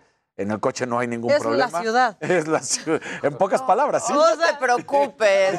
No eres tú, soy no yo. son tus bujías. No, no eres tú, soy yo. No son tus bujías, es la ciudad. uf, ahí está, Vean ahí está la explosión que está sucediendo. Entonces, Uy. bueno, eh, pues la situación está claramente muy complicada. ¿Y qué es lo que va a pasar? Todavía no se sabe. La misma Fórmula 1 ya lo puso. Estamos esperando respuesta a las autoridades para decir qué sucede. A las 11 de la mañana, en 23 minutos, eran las segundas prácticas libres. Entonces, todavía no se sabe Ya. si se mantiene o no se mantiene. Ah, ok, ok. ¿No? ¿Qué más? Ay, ¿Quieren un macabrón? O ya, ya suspiraste, ya suspiraste. A ver. la lista. De cultura pop Ve, retro. Anda. A ver, se subastó. Bueno, ¿se acuerdan de Pong, el videojuego? sí. Sí. O sea, Pong que surgió solito. O sea, después lo vendieron en cartuchos para Atari, pero era una máquina para jugar Pong, que era básicamente dos barritas Yo no me acuerdo. que se iban moviendo y que tú las Ah, manejabas. clásico, ajá. Te comprabas tu mesa Pong y de esa manera jugabas. Pues bueno, se subastó uno de los prototipos que hizo Alan Alcorn, que es el creador de este videojuego, hace pues, muchísimos años, en el 75. Y eh, pues bueno, eh, él y realizaron dos prototipos, uno que está en el Museo de la Tecnología y otro que él todavía tenía. Entonces, él lo subastó y se vendió aproximadamente en 270.910 dólares. Órale. Ah, no, pues. Pero pues ahí, lo- ahí podemos ver las imágenes que pues realmente Qué lo bien conservado que era. Mira, El wow. reto de esos prototipos era utilizar un solo chip, porque si utilizaban más de, de un chip, se subía el costo. Entonces tenían que hacerlo muy Ah, económico. ok. Eso ya lo hacen en el taller de electrónica. No, lo hacen en una acá, O sea, ya con una app se hace. y tú has de tener un chorro de gadgets. No tanto como quisiera. O sea, sí hay, hay, hay algunos que sí tengo en el tintero de este en algún momento lo voy a encontrar. De hecho, cuando fue todo lo de, lo de vintage, Ajá. parte de mi interés era ver qué me encontraba. ¿Y, y no? No encontré nada. Bueno, la calculadora que traje, que esa sí me Ah, gustó mucho. sí, sí. Eh, pero sí, por ejemplo, una, una Macintosh, sí estoy muy interesado, pero no lo he logrado tener, ¿no? Anda. Pero bueno, ahí, sí, yo sí tengo varios que están, están ahí en el Pues tintero. guárdalos bien. sí, no, claro. ¿ve? Claro, sí, no, estoy viendo las universidades, algo por el estilo. Sí, Claro, guarda, claro. ese es tu fondo de Es mi universidad. fondo. Oigan, y finalmente salió una colección de eh, tenis ah, eh, con versión Atari porque esta compañía está por cumplir 50 años. 50 años de Atari. Wow. 50 años. 50 años. Qué horror ya. Sí, están tan bonitos esos tenis. Esos tenis también padres. Lo mejor es que es una marca que además los tenis son susten- sustentables, están realizados con materiales reciclables, etcétera, etcétera, etcétera. Dos modelos. Apúrense porque yo ya quería apartar los rojos Luis, que marcas dije, son? Ya no hay. La, la marca, eh, te voy a decir, es- yo no conocía esta marca, se llama Cariuma. Cariuma. No sé, pero están bien padres. Los rojos ya están agotados. Esos son los más bonitos. Pero bueno, espero que los van a, lanzar. Pero bueno, parte Es de que esto no es- avisas de esas cosas. Claro. Acabo de entrar a de- me acabo- Oye, déjame aprovecho tu pase de No, en tenis. Y déjame digo una cosa. Es que está muy Qué padre, te va a gacho, gustar. Yo que le cedí hasta Luis pues, porque andaba ver. suspirando. Es que mira, Acá atendió mis suspiros. te, te va, pero te va a gustar y hasta te apuesto que vas a querer. Resulta que, que Daco no sé. Me, me lo antojo. Claro. Eh, resulta que la Vanessa Bryant, la viuda de Kobe Bryant, da a conocer que se vuelve a retomar la, eh, la simbiosis comercial que tienen con, o el contrato que había terminado en el 2021 con la marca Nike. Se vuelve a retomar un nuevo contrato, no especificaron cuánto tiempo, y dicen que vienen unas nuevas zapatillas, unas nuevas zapatillas con las cuales van a, pues, conmemorar tanto a Kobe Bryant como a Gigi. Eh, van a retomar la producción de 10 de sus modelos que tenía previamente. Vamos a ver las primeras, que son justamente las que utilizaba eh, es conmemorativas. Estas son, estas son las primeras que van a salir y van a ser conmemorativas hacia Kobe Bryant y a Gigi Bryant. El 100% de las ventas de todos los tenis a partir de este momento van a ir a la fundación Kobe y Gigi Bryant. Entonces, pues es algo también muy bueno que va a estar haciendo Nike. En su momento, A ver, los podemos ver. ahí está, mira, Ah, Kobe mira, y Gigi. mamáquita. Así van a ser. Están padres. Están padres. Aparte, justo cuando pasó lo de Kobe y Gigi, es cuando nos empezamos a ir a la fregada. Sí. ¿Verdad? Ahí empezó. Yo me acuerdo cuando dimos la noticia en radio, todo empezó a descomponerse. Sí. El, eh, el 20% hoy en día de los basquetbolistas profesionales usan la marca Bryant, ¿no? O sea que solamente Kobe, bueno, ya muchos, pero así tal cual, con la fortaleza de Kobe y de Jordan, son los únicos que, que son Nike, pero que tienen su propio logo dentro de Nike. Siguen siendo Nike, pero es como Jordan, Sí, que tiene al monito brincando, o-. Kobe. Entonces, eh, Kobe en su momento tenía 10 millones de dólares por temporada. Obviamente la máquina que es Jordan nadie más Sí, eh, tiene no, no, 60 ese millones de dólares por No, temporada. Todavía hoy en día, ya retirados desde hace Yo quiero décadas, mucho a Michael Jordan. pero, pero entonces de padrino. Michael Jordan, sí. tenía un contrato de 10 millones de dólares Kobe Bryant. Ahorita no se dijeron las cifras, sería posiblemente lo mismo, pero ahí están los tenis. Entonces esa va a ser la nueva generación de tenis, con esos arrancan. Wow. Wow. Bueno, vamos a enlazarnos. Ahora nos vamos con, con harto macabrón. Ocho, Maca. Perdón. Porque, a ver, lo que también está macabrón son las reacciones que ha generado, eh, pues desde Palacio Nacional también este video, ¿no? Eh, que se hizo viral, en el que aparecen, eh, pues, actores, actrices, ambientalistas, hay varios videos, de hecho, este, y reacciones a este video que se opone, bueno, a estas opiniones, ¿no? Que se oponen a la construcción del tren Maya. Y yo tengo ahora vía Zoom a eh, un querido amigo Arturo Islas. ¿Cómo estás, mi querido Arturo? Muy bien, Adela, aquí eh, contento de estar contigo en tu programa. Igualmente, este, y Arturo es ambientalista y Arturo es animalista. Y ¿qué, más decimos de Arturo? Influencer, etcétera. Has logrado varias cosas, Arturo, eh, y te agradezco que hoy estés con nosotros. Y también tenemos eh, vía Zoom también a Gema, Gema Santana, ya la estamos viendo. Ella es directora de Voto por el Clima. Eh, Gema, ¿cómo estás? Buen día. Buen día, Adela. Muy bien, gracias por la invitación. A ver, hay varios videos, pero es uno el que se hace muy viral, ¿no, Arturo? ¿Cómo surge la idea de hacer este video? ¿Cómo hicieron la, de dónde o quién hizo la convocatoria? Este, porque pues ya oímos al presidente decir que pues cuánto costó y que cómo lo hicieron y que quién está detrás de eso y que cuánto les pagaron, etcétera, etcétera, etcétera. Arturo. Pues eso es muy sencillo de responder. La convocatoria la hizo la naturaleza. La naturaleza creo que nos convocó de manera genuina eh, una buena respuesta para el presidente Andrés Manuel López Obrador, del cual yo coincido con muchas de sus cosas, por eso me extraña que se siga dividiendo. Esto nace con la intención de que el tramo 5, el tren Maya, eh, se detenga, que no vaya para adelante, porque hay una gran preocupación de biólogos, de científicos, eh, de mucha gente muy capacitada que sabe lo que está haciendo, que sabe por qué lo está haciendo, pero además que vive en el área. Eh, te hablo de espeleólogos, está Roberto Rojo, un biólogo que tiene años viviendo en la península, que también participó en algún tiempo sensibilizando a las personas en la televisión. Y tristemente, pues se desvirtúa todo con insultos, con desprestigio, y pues cada vez lo veo al presidente más desquiciado y poco observador y consistente en lo que alguna vez nos prometió, que nos iba a incluir a todos en este gobierno. Y no, eh, veo que nos ha sesgado y que nos ha arrinconado nació del interés genuino de cada uno de nosotros, Adela. Ahora, vemos a muchos actores, actrices, que quizá no necesariamente están tan involucrados en el tema, eh, pero que tienen opinión al respecto. Gema, por ejemplo, ¿no?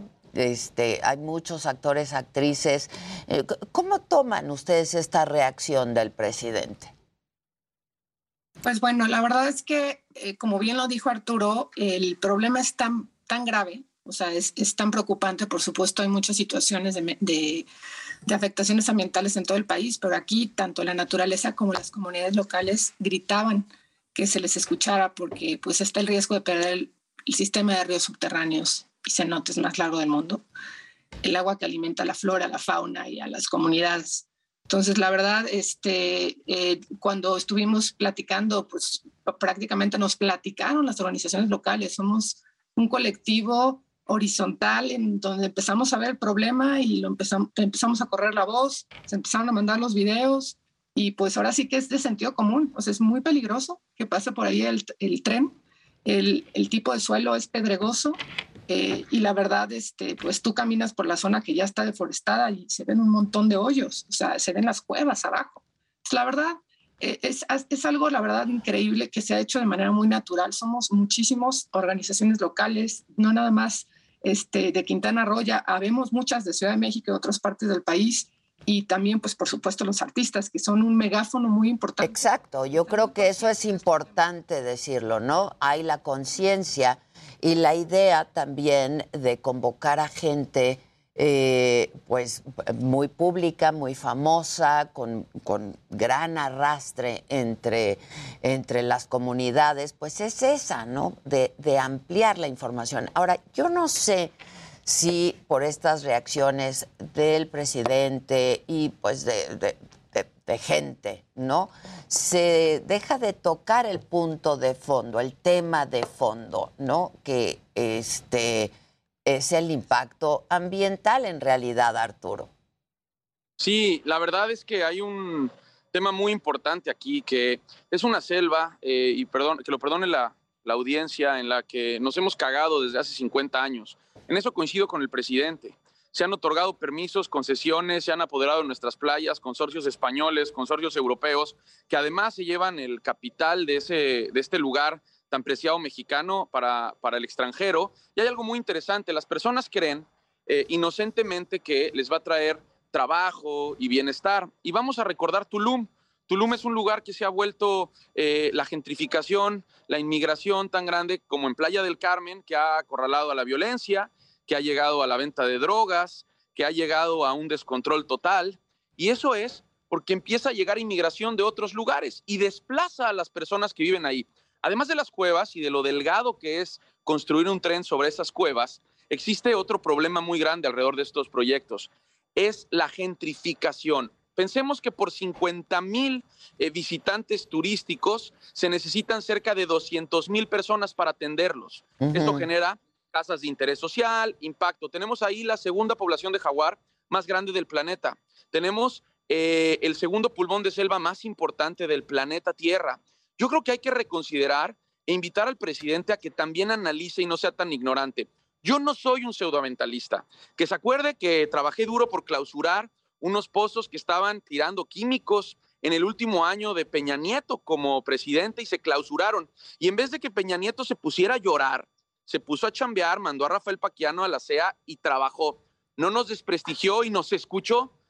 Yo esperaba que nos iba a escuchar Andrés Manuel y hasta ahora, hace tres semanas, tengo screenshots que los puedo mostrar, que me comuniqué con la procuradora de Profepa, Blanca Alicia Mendoza, con Luisa María Albores o María Luisa Albores. La verdad es que no sé si va primero o después. No es relevante, así como no ha sido relevante para ella recibirnos. Y nos dan largas, largas también porque estoy cuidando eh, algunos animales rescatados por la Profepa y no nos dan un peso y 16 días después sacamos delfines que tampoco le meten un peso. Hay un desinterés por el medio ambiente brutal y en donde coincido con el presidente es en que pues él le gusta la tierra, le gusta el tema indígena, las comunidades, las ayudas. A mí también, a mí me da mucho gusto que existan, pero que las proteja con la dignidad que se merece. Y creo que la Riviera Maya, pues las han explotado. Tajamar, Adela, acuérdate, yo hice un movimiento en Tajamar para proteger y era el gobernador Borge del PRI. O sea, que a mí no me vengan con que no hablaste en los gobiernos pasados. No manchen, yo llevo hablando desde hace mucho y no me voy a callar. Y ojalá abra la puerta y ojalá que los opositores y radicales eh, vean un poco más allá y vean el futuro. Otra cosa, de la, aprovechando un espacio tan importante como el que nos dan. Yo hay cosas que no he coincidido con Eugenio Derbez, pues promulgó la ley de los circos y ahí tenemos los animales que por votos del Partido Verde los estamos cuidando nosotros. Pero imagínate la fuerza y lo genuino de este movimiento que nos unió nos unió para rescatar algo tan importante. Yo no estoy de acuerdo que Loret y Broso se despierten a golpear y golpear, porque aunque son periodistas y su trabajo no es proponer, también son ciudadanos y no están a veces ni siquiera en el país y tendrían que proponer. Esto no es de izquierdas ni derechas. La naturaleza es del centro, es del planeta. Esta no distingue banderas ni colores, Adela. Por eso es que este movimiento es tan importante y por eso es que vamos a hacer todo por detener ese tramo. Y para dejar a Gema concluir esto, quiero decirte otra cosa importante, Adela, y que estamos olvidándonos. Eh, este movimiento eh, comenzó al momento en el que los científicos se preocuparon y se ocuparon por esto. El doctor Gerardo Ceballos, que ha estado trabajando en el tema de, del tren Maya, eh, me escribe un día a las 2 de la mañana y me dice, ya valió madre, ya valió madre porque está Javier May o este cuate Fonatur que, que, que, entró, que es nuevo, está dispuesto a todo, a cambiar la ruta. Pues no nada más está dispuesto, ya la cambió.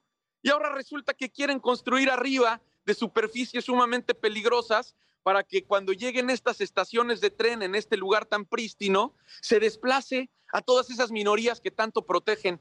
Que no sean falsos, que el presidente aprenda a escuchar y que no ocupe a la ciencia cuando solamente le conviene. Eh, estamos hablando solo del tramo 5 6 y 7, Adela. 6 y 7. 5, 6 y 7. 5, 6 y 7, no solamente del tramo 5. No, y estamos hablando de la improvisación, ¿eh? Al rato estos cuates se avientan que el, que el tren pase por abajo de las cuevas, ¿eh? Y se aviente un puente precioso entre, o sea, eh, eh, son tan creativos y, y, y, y, son tan improvisados que al rato se avientan otro tiro, ¿no? Eh, el problema es ese, el problema es que, que demuestren otra cosa que la gente no lo sabe. Son tan inteligentes que armaron un decreto, un decreto para pasarse por los trompiates las mías y los estudios de impacto ambiental y todo lo necesario para que no pase nada sobre estas áreas. Y repito, ¿eh? el problema no es que no nos quejemos del pasado. Yo no estoy de acuerdo con los consorcios hoteleros, pero son los mismos políticos de los mismos grupos los que otorgaron permisos corruptos para adueñarse de esa península sin pies ni cabeza. Y el problema es que los que pagan realmente las consecuencias son los lugareños, porque tú vas a Tulum y te va a atender el mesero uruguayo, ¿eh? el argentino. No, no te van a atender a esas minorías a las que se les va a dar tanto trabajo. Por decirte, hay videos de trabajadores del tren Maya que se están quejando, que no les están pagando bien. Que no nos den a tole con el dedo, Adela. Perdón, yo le reconozco al, presidente que haya incluido a las minorías. Estoy totalmente de acuerdo con él que tenemos una clase social racista, clasista, que no soporta que tengamos un presidente. Pero no se está resolviendo. No, no se está resolviendo, no se está resolviendo, Adela, pero yo sí quisiera agregar que justo digo, que comenta Arturo, es, es una situación, lo más preocupante de todo es que se cambió de un día para otro el tramo 5. Ese es el problema. Y no se hicieron estudios ambientales. Fue una improvisación y entonces el desarrollo en todos sentidos es caótico, ¿no? Porque es improvisado. Pues sí. Y ya hay zonas este, que están contaminadas, ya hay zonas que, digo, al día se están echando más de 100, 120 árboles. Entonces había dicho también que no se iba a tumbar ni un solo árbol. Entonces yo creo que aquí lo que se está buscando en esta iniciativa y que todos estamos de acuerdo es un diálogo, es sentarnos a hablar y que se hagan mesos de trabajo. Y encontrar la mejor manera, ¿no? Sí. Nadie se opone al desarrollo. Nadie. Pero ordenado, pues. Totalmente. Totalmente. Eh, y por supuesto, como dice, quisiera nomás decir, como dice Arturo, está, está el, tramo 5, pero lo que deriva del tramo 6 y 7 si se sigue por ahí. O sea, por supuesto, Ya. hay que de verdad pararlo inmediatamente. Ya. Ahora, eh, ya hay daños por, por la construcción del tren Claro, Adela, mira, que se pueden revertir. Ahora, cla- a ver, la selva es un lugar que tiene eh, una gran fortaleza. Sin embargo, cuando ya construyes y generas esta gentrificación en puntos tan claves o en, o en- o en paraguas que protegen al ecosistema entero, o incluso arriesgas tu construcción en un, en un sistema de aguas que tiene una plataforma tan eh, débil, pues puede también generarse incluso un accidente. Y no estamos opuestos.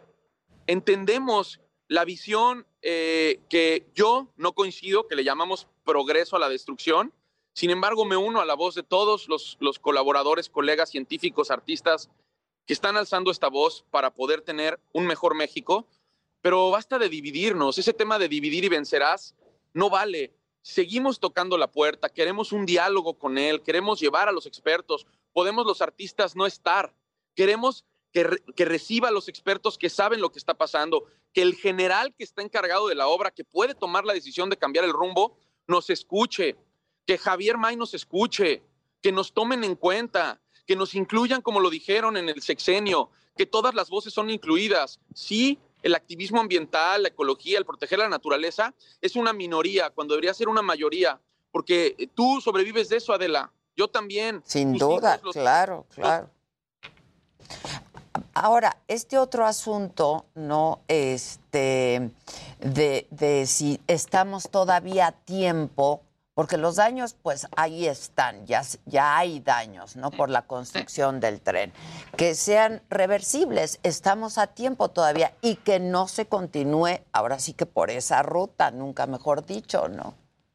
Así es, estamos a tiempo, tenemos que resarcir el daño que ya se ha hecho, eso es muy importante, y hacer las mesas de trabajo y generar un diálogo con las autoridades, porque no se les ha escuchado a las personas. Ese es el propósito, por eso esta campaña. Y, y a ustedes que, eh, que, bueno, este, yo sé de su involucramiento en el tema, no de ahora, de hace muchísimos años, ¿no? Pero a los pobladores, a la gente, a las comunidades originarias también. Totalmente. Pues lo dijeron en la rueda de prensa, de la, en la rueda de prensa estuvieron comunidades, mujeres mayas hablando, pues que re- realmente a ellos no les preguntaron nada. Ellos de repente un día se levantaron y vieron que ya estaba una máquina ahí, este, cortando los árboles a unos metros de su casa. O sea, eh, de verdad es, es una situación insostenible, porque además, déjame decirte, o sea, esa parte del tramo 5 en la que me tocó estar, caminar, invitando realmente al presidente a que vaya y la camine, no que la sobrevuele, y que baje las cuevas también y que vea que de ahí se ven ese, este, esos hoyos de luz, o sea, el, el espesor del- el de- de esa zona, por eso el peligro es muy, muy pequeño, de un metro hasta máximo siete, pero es, hay zonas de un metro, de dos metros, y el piso, recordemos que ahí cayó el meteorito que extinguió a los dinosaurios, o sea, es un piso muy distinto y eso es importante que la ciudadanía lo sepa, que el tema de construir un tren no estamos en contra de un tren, sino que el piso kárstico es es un piso muy singular, no es lo mismo en otras partes del país y en otras partes del mundo. Entonces, por eso es urgente los estudios ambientales y geológicos. Y además que se conozca el proyecto, porque no se conoce el proyecto. No tenemos ni siquiera un documento que diga que del tramo 5, 6 y 7 que acaban de modificar, aquí está el proyecto. No existe proyecto, la gente no sabe qué va a pasar. Es que no hay proyecto, lo están haciendo ahí sobre la marcha y cambian la ruta, eh, ¿no? Exacto. Exactamente. Entonces esa es la gran preocupación que se echa en la selva, que además no funciona el proyecto y pues francamente, como lo dije, en el Twitter también se puede caer el, el tren. Sea, imagínense, o sea, un- una cantidad de dinero desperdiciado, destrozando la selva y contaminando pues esta agua virgen, como lo dicen los mayas. Y además un accidente, ¿no? Sí. Y encima un posible accidente. Así es. Así es. Creo que querías decir, querías decir algo, Arturo. Eh, para entiende a la gente de manera coloquial, imagínense la tierra o- como un mazapán. Es material pétreo muy frágil, ¿no? Tú Mm. incluso cuando bajas a estas cuevas, si te agarras, eh, se despedaza. Incluso a veces hasta caminar, los espeleólogos, caminar arriba de ciertas cuevas, te recomiendan que no lo hagas porque puedes irte hacia abajo. Y esto lo sabemos desde siempre. Y es lo que quiero que entiendan las personas, que se imaginen un mazapán, que no nada más crean, nosotros no nos estamos oponiendo a la idea política, esto no es político, esto tiene que ser totalmente apolítico. Caminen sobre un mazapán y vean lo que pasa. Quizás dirán, es que va a aguantar. Se está pensando construir un tren que dure toda la vida.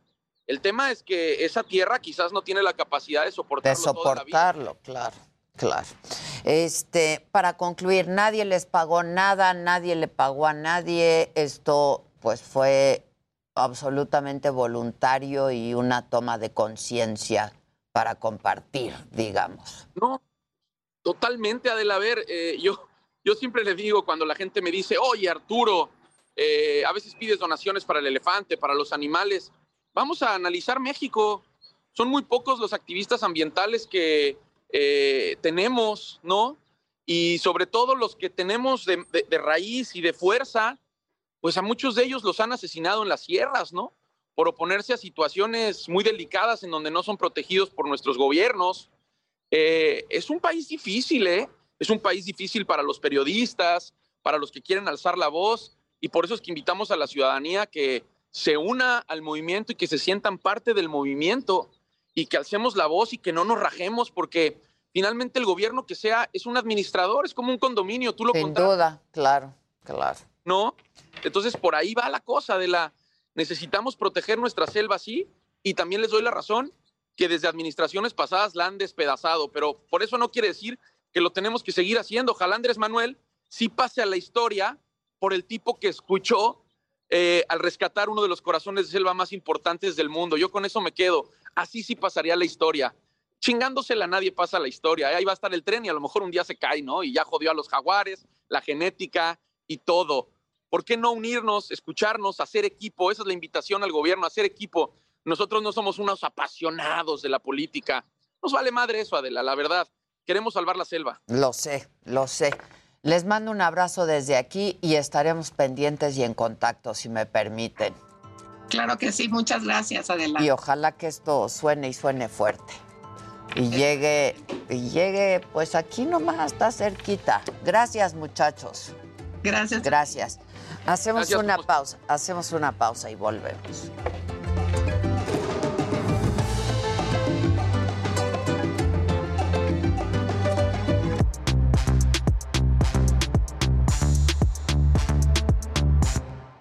Bueno, va- vamos a ir ahora con el eh, con, con Jimmy. Eh, está en Monterrey en un momentito, solamente actualizando la información. Ajá.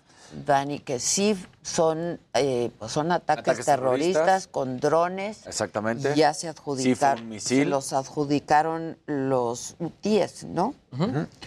Este, de, de Yemen. Yo creo que se va a cancelar la... A- ahorita, ahorita la decisión por parte de los pilotos, eh, porque lo habíamos dicho, empezaba a las 11 en punto la- las prácticas libres, las dos, eh, y entonces fueron los pilotos los que lo retrasan 15 minutos. Hasta ahorita vamos en 15 minutos de retraso, vamos a ver qué termina sucediendo. Supongo que se va a tener que cancelar. Ahora, en el Debería. 2019 también Sí, no, atacaron la ¿Por refinería de Aramco. O sea, es decir, es, es- es un ataque que bien trae una historia atrás. Atrás, Sí, sí. y que Sí. obviamente, pero obviamente más bien el, el problema serían los daños colaterales, ¿no? Que esto podría traer, ¿no?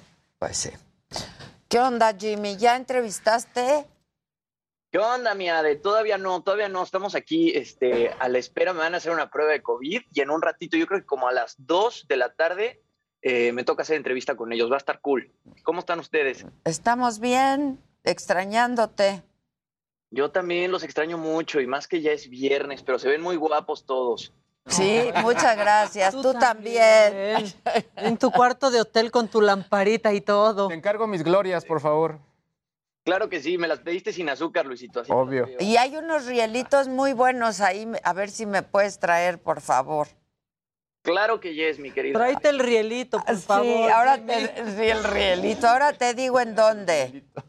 Órale, sí, mándame mensajito. Ya vas. Bueno, ¿y qué más? Pues eh, por fin, ¿no? Este domingo regresan los premios Oscar eh, al Dolby Theater de Los Ángeles. El año pasado justamente se llevaron, en el, se llevaron a cabo en el Union Station por el COVID. Es la edición número 94. Se van a premiar 23 categorías. eh, entre las más importantes, mejor película, mejor película animada, mejor canción original, mejor actriz de reparto, eh, las más importantes, mejor dirección, mejor película, mejor actor y mejor actriz. Tenemos mexicanos en los premios Oscar 2022. Guillermo del Toro tiene cuatro nominaciones por su película Nightmare Alley. Estas nominaciones son por mejor película, mejor fotografía, mejor vestuario y mejor diseño de producción. Además de Guillermo del Toro, también está Carlos López Estrada. Eh, él está nominado a mejor película animada, justamente por Raya y el último dragón, que se puede ver en Disney Plus. Y bueno, a ver, si no vieron las películas que están nominadas al Oscar, todavía hay chance de verlas. Y lo mejor de esta edición es que muchas de estas películas están disponibles en streaming. Así que ahí les van. Eh, Coda está en Amazon Prime Video, la pueden ver todavía. Palomita. Esta película en la que aparece Eugenio Derbez, ya la viste tú, mi querida Ade. Yo ya la vi. Todos de la mesa. Yo ya la vi. También está Don't Look Up, está en Netflix con Leonardo DiCaprio, también es una chulada, nos gustó mucho en la mesa. Me encanta. Drive My, Drive My Car, esta película japonesa. No la he visto. Es que está larguísima, sí. Ajá, ajá. Dicen, esta peli japonesa que dura tres horas, yo tampoco Camino la a he visto. la IFA. cine. Camino a la IFA, claro, ahí nos la echamos. ¿Está en streaming esa? Todavía no, el primero de abril, hasta el primero de abril sale en Movie, que es esta plataforma de streaming como un poquito más independiente, que tiene películas más indie. Solo está en Eh, ahí va a estar En- eh, sí, en, el el, primero de en la fuente alterna. en la fuente alterna, sí. La pueden ir a, a ver al cine. En el cine sí está Drive My Car. Ok, esa eh, no Pero- la he visto. ¿Qué otra? Seguramente Teresa ya la vio. A ella, e- e- ella nos podrá decir cómo está. Ok. Este, Dune está en HBO Max con Timothy Chalamet, que esa película seguramente este, pues se va a llevar los mejores efectos visuales. Yo King Richard, A mí también. King Richard HBO Max, ya lo hemos visto, lo hemos comentado muchísimo con Will Smith. Seguramente Will Smith se va a, el- se va- se va a llevar el premio a mejor actor. Licorice Pizza de Paul Thomas Anderson va a estar en Amazon Prime próximamente. ¿Te gustó? Mucho me gustó Licorice Pizza. Está buenísima, ¿no? Está es muy como, buena esa peli. es un apapacho al corazón. Sí, Licorice está Pizza. muy buena esa película. Esa no la vi. Vela. Está en el cine y está en Amazon Prime, pero con VPN, mi querido Luis. Ok. Me voy Ah, a entrar al VPN. A Luis. entrar- Exacto. Con el. VPN de Luis. Me voy a animar. Exacto. Lo voy a Exacto. Hay que ver la doctora. La doctora tiene el password. Ahí está. Usa el de Luis. Ok. Exacto. Bueno, El Poder del Perro, que es la más nominada del año, tiene 12 nominaciones. Esa está en Netflix. Creo que a muchos no les gustó porque es una película un poquito le- lenta, pero la actuación de Benedict Cumberbatch es bastante buena y la de Cody Smith McPhee, que es él está este, nominado a mejor actor de reparto, también es impresionante. Eh, justamente es la película más nominada a los Oscars, tiene 12 nominaciones, entonces ya vemos, ya veremos cómo le va el poder del perro, la pueden ver en Netflix. Luego está West Side Story, que la verdad, híjole, esa yo fue la única, bueno, de las únicas que no vi, está en Disney Plus, este musical eh, que es un remake de Steven Spielberg, que creo que tú sí lo viste, Ade. ¿Cuál? Eh, West Side Story. Yo Sí, claro, Qué- yo la vi. el- ¿Qué tal la imagen? Muy Y padre. las actuaciones, a mí me encantó. Le adelanté un poco. Yo también. Ah. Yo también. La verdad le adelanté. Pues pero a los ciertos momentos, Sí, porque ya sabes sí, qué quieres ver. claro. También eso pasa. Tengo con que West confesar, tengo que confesar. Pero está muy padre la película para quienes La les gustan. Exacto.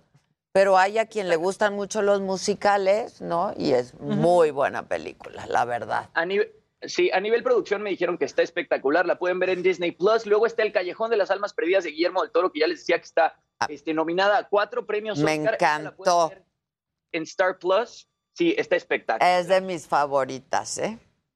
Bradley Cooper. Wow. siempre lo hace bien, Wow, lo- es de mis genial. favoritas.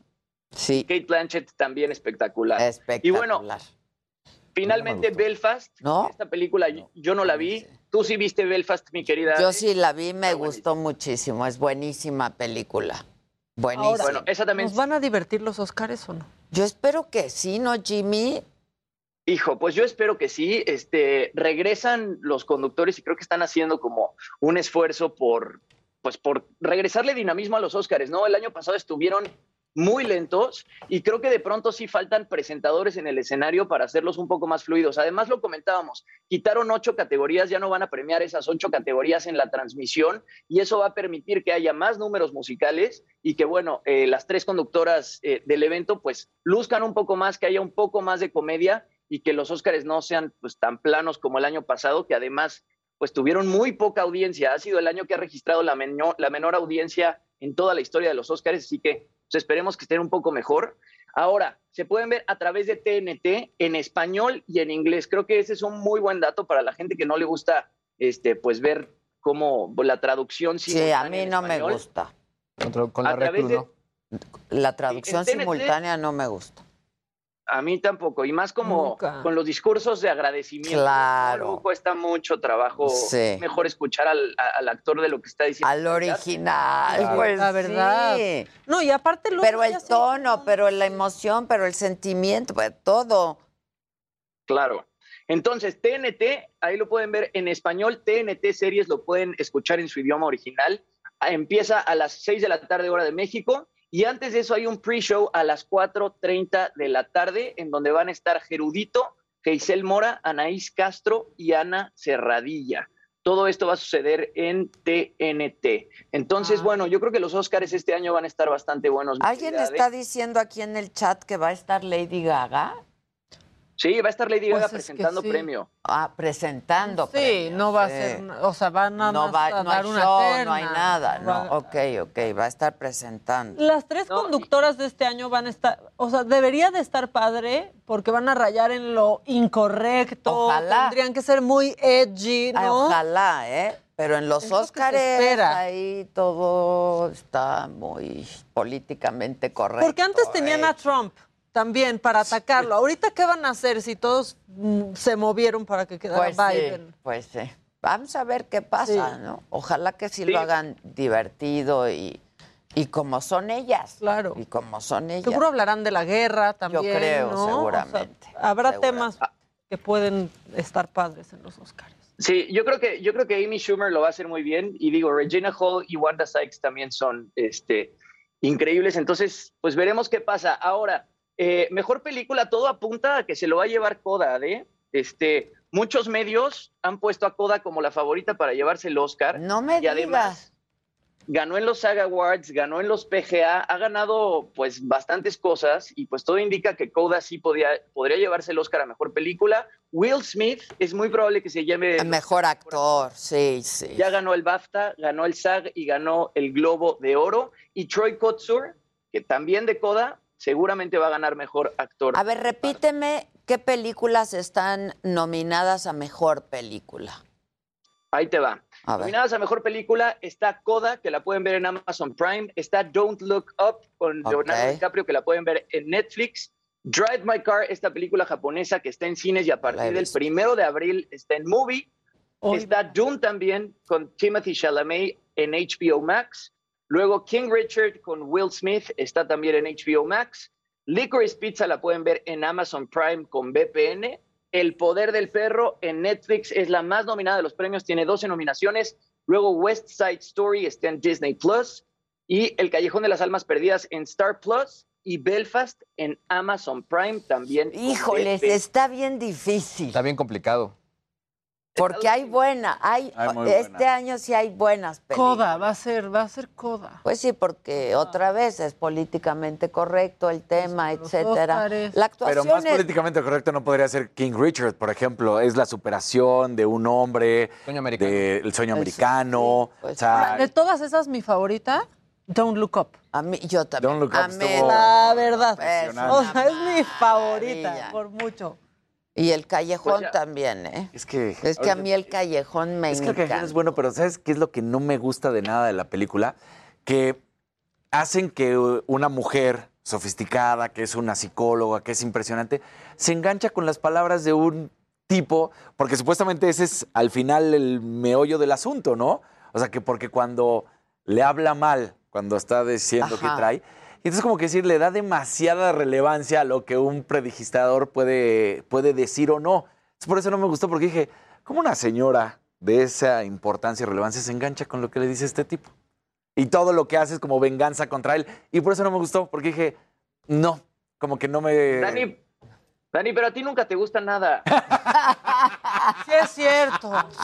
Y si lo dice Jimmy menos, luego eres bien quién sabe cómo con Jimmy. Ahora, ¿Sí el, no? el- The Power of the Dog, el poder del perro, también es una Sí. muy buena Yo la fui viendo de a poquito. Tengo No, yo esa sí me la eché. Sí, me la eché como serie. No, yo esa sí me la eché. Y me gustó. El problema del poder del perro es que es bastante lenta, mi querida Ade, ¿no? Sí, es lenta, es lenta.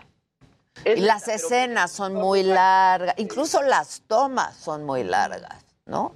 Sí. Este, Pero pero, a mí sí me gusta. Cody Smith, Cody Smith McPhee, que es el chavito, ¿no? El, el- el que está nominado a mejor actor de reparto, para mí, esa fue la mejor actuación de un actor secundario. Todavía Sí, mucho a mí también, ¿eh? Buenísima.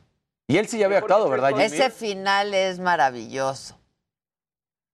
¿Cómo? El final es maravilloso. Ah, no. No te lo esperas, ¿eh? el final es espectacular. Espectacular. Oye, mi querida Ade, y bueno, ya para cerrar, y espero que esto sí le guste a Casarín. A ver. Este, platiqué con las hash, platiqué con las hash antier. Ah, Están de regreso. También cantan muy padre. Sí, nos gustan las hash. Después de cuatro años de no sacar disco, acaban de lanzar un nuevo sencillo que se llama Lo que un hombre debería saber. Y bueno, es la primer rola de un disco que van a estar lanzando este año. Así que vamos a ver la entrevista y a ver lo que me contaron. Ya estás.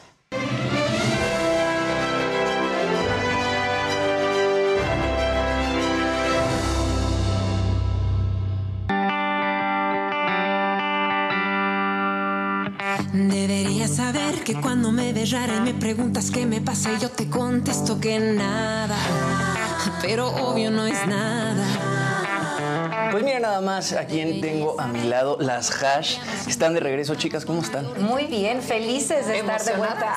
Yo también estoy emocionado de verlas. Este, cuéntenme un poquito, están celebrando 20 años de carrera, que se dicen fácil, pero es un ratote de estar trabajando, trabajando, trabajando. No, su último disco sale hace cuatro años y ahorita están estrenando esta canción, pues que tiene que ver con cómo somos los hombres y cómo de repente se nos olvida cómo ser, ¿no? Se ha perdido un poco la caballerosidad. Mira, va- va- vamos a empezar por decir que amamos a los hombres y por segundo decir que ahora que se ha ido redefiniendo la, la nueva masculinidad, creo que es bueno tener momentos para recordar a los hombres lo que una mujer necesita de una forma divertida, de una forma mucho más ligera. Y esta canción es alivianado, es decir, mira, no necesito esto de ti, pero si lo haces, te voy a dar algo a cambio. Exacto, si lo haces te ver mucho mejor. Te va a ir mucho Me vas a ver sonriente, me vas a ver... Dando, dando, eh, disfrutando la vida. Pero hoy en día la mujer eh, está tomando una postura eh, de queremos lo mismo que ustedes.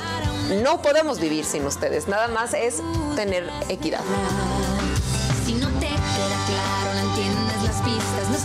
¿Ustedes cuándo se habían dado un respiro en esos 20 años? De pronto, que la pandemia es algo que nunca habíamos vivido. No hubiera habido otra forma de que las hash pusieran un alto en su carrera, ¿no? Y hicieran un estudio en su casa, por ejemplo, si no hubiera pasado algo como fue la pandemia. ¿Cuál fue la diferencia de estar haciendo canciones en casa que en un estudio de grabación convencional? Yo creo que lo disfrutas más. Eh, no sientes la presión de la disquera de sacar un disco, de tener como. Porque Hanna y yo, eh, cuando pasó la pandemia, valoras muchas cosas. Valoras un escenario, valoras los fans, valoras esa energía que sientes. Y, y básicamente dijimos: queremos sacar el disco cuando podemos ir personalmente a entregarlo. Tomamos el tiempo para hacer ese disco que quisimos. Dijimos: no hay género en este disco. Metimos gospel, metimos ma- mariachi, metimos country. Y creo que esa libertad nos los ha dado nuestros fans, saber que contamos con ese apoyo incondicional. Y yo te puedo decir, si ese es el último disco que hacemos, estamos tan satisfechas con el resultado y, y- y creo que así hay que hacer música, así hay que hacer discos. entiendes las pistas, no es tan complicado, te hago una lista de... Adela, te mandamos un millón de besos y ojalá y te guste lo que un hombre debería saber para ir cantárselo a alguien. Y así te cuento algo por tercera vez, aunque yo no te lo pida, dime que me veo bonita. Bueno, pues ahí las hash con este sencillo, lo que un hombre debería saber. Eh, deberían abrir una escuela, ¿no? De repente para enseñarle a los hombres cómo debemos ser, mi querida. Muy, Pues sí, muy bien ese woman's planning. Exacto. Porque luego son bien básicos ustedes. Tiene frases bien buenas esa canción, ¿eh? y no saben Lineales. operar y no, no, no, no, de verdad. Sí, hay que, voy a hacer una escuela. Sí. Un bueno, instituto. de ustedes con nosotras, pues sí, un gran aprendizaje. Sale mi Jimmy, nos vemos por aquí. Ya estás, mi Adel. Gracias, suerte. Ahí nos cuentas cómo te va. Ya están. Bye. Les manda saludos de mi parte, le sí. dices Adela los quiere, mucho. Adela lo quiere Adela mucho. lo quiere mucho. Bueno, vamos a hacer una pausa. Al volver está con nosotros la señora Susana Alexander. Primerísima actriz. Sí, bravo.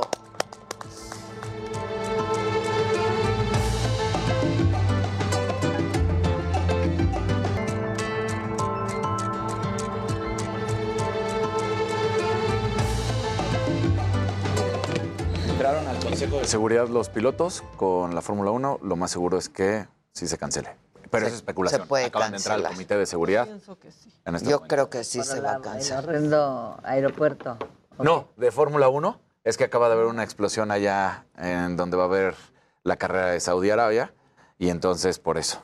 Ah. Eh, es información que se está al momento. Oh my God, cocinando hacia el momento. Sí. Bueno, yo sí quiero pedir un fortísimo aplauso para Susana Alexander. ¡Bravo! ¡Bravo!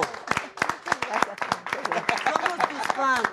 Súper mega. Muy, Gracias. muy, Muy, muy. Gracias, gracias. Yo creo que ya, ya nada más por aburrirlos. No, pero ¿cómo además eres muy Mira, tan fan que divertida. Luis se va a poner los mismos lentes que tú. Está No, rojo. igual, igual, no, sí.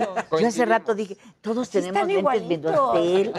Han de ser del mismo lugar. No, no, quizá no, no, ¿verdad? pero son no, similares. Pero muy parecido. Pero, pero están padres. Pero están en tendencia. Sí, sí, sí. claro. Claro. Está al sí, muy moderna, muy mod- pero todo se me está olvidando. No, no, qué cosa tan horrible. Fíjate, tengo un gran asistente y entonces ayer, seis de la tarde, yo, diez para las seis. Bien a gusto, porque yo me acuesto, a- quiero decirles que a las, cinco y, a las cinco y media de la tarde yo ya me meto en la cama con mis perros. Ay, qué En la cama con Sí, No hay con nada mis pe- más No, no, nada, nada. na- Ese es el gran momento orgásmico. Yo también. ¿no? Ayer me preguntaron, perros ¿qué te grandes o gustaría estar o haciendo ahorita? Para- meterme a la cama con mis perros. Saliendo de aquí. Sí, sí, O sí. sea, Y, y yo contenta. Ay, ay, sí, muy bien, ay, qué día, qué maravilla estar aquí. Y ras, que suena el teléfono. Señora, ¿no se le olvida a usted que por favor, Tiene que Zoom, tiene usted una entrevista a las seis de la tarde con Guadalupe Loaesa por Zoom? Y yo me levanté con la pijamita. lo hubieras hecho desde la cama y con tus perros. No, lo hice con mi pijamino. Exacto. Pijamino. No lo hice con mi. Dije, ay, perdóname, pero estoy en pijama, pero si por poco se me olvida esto.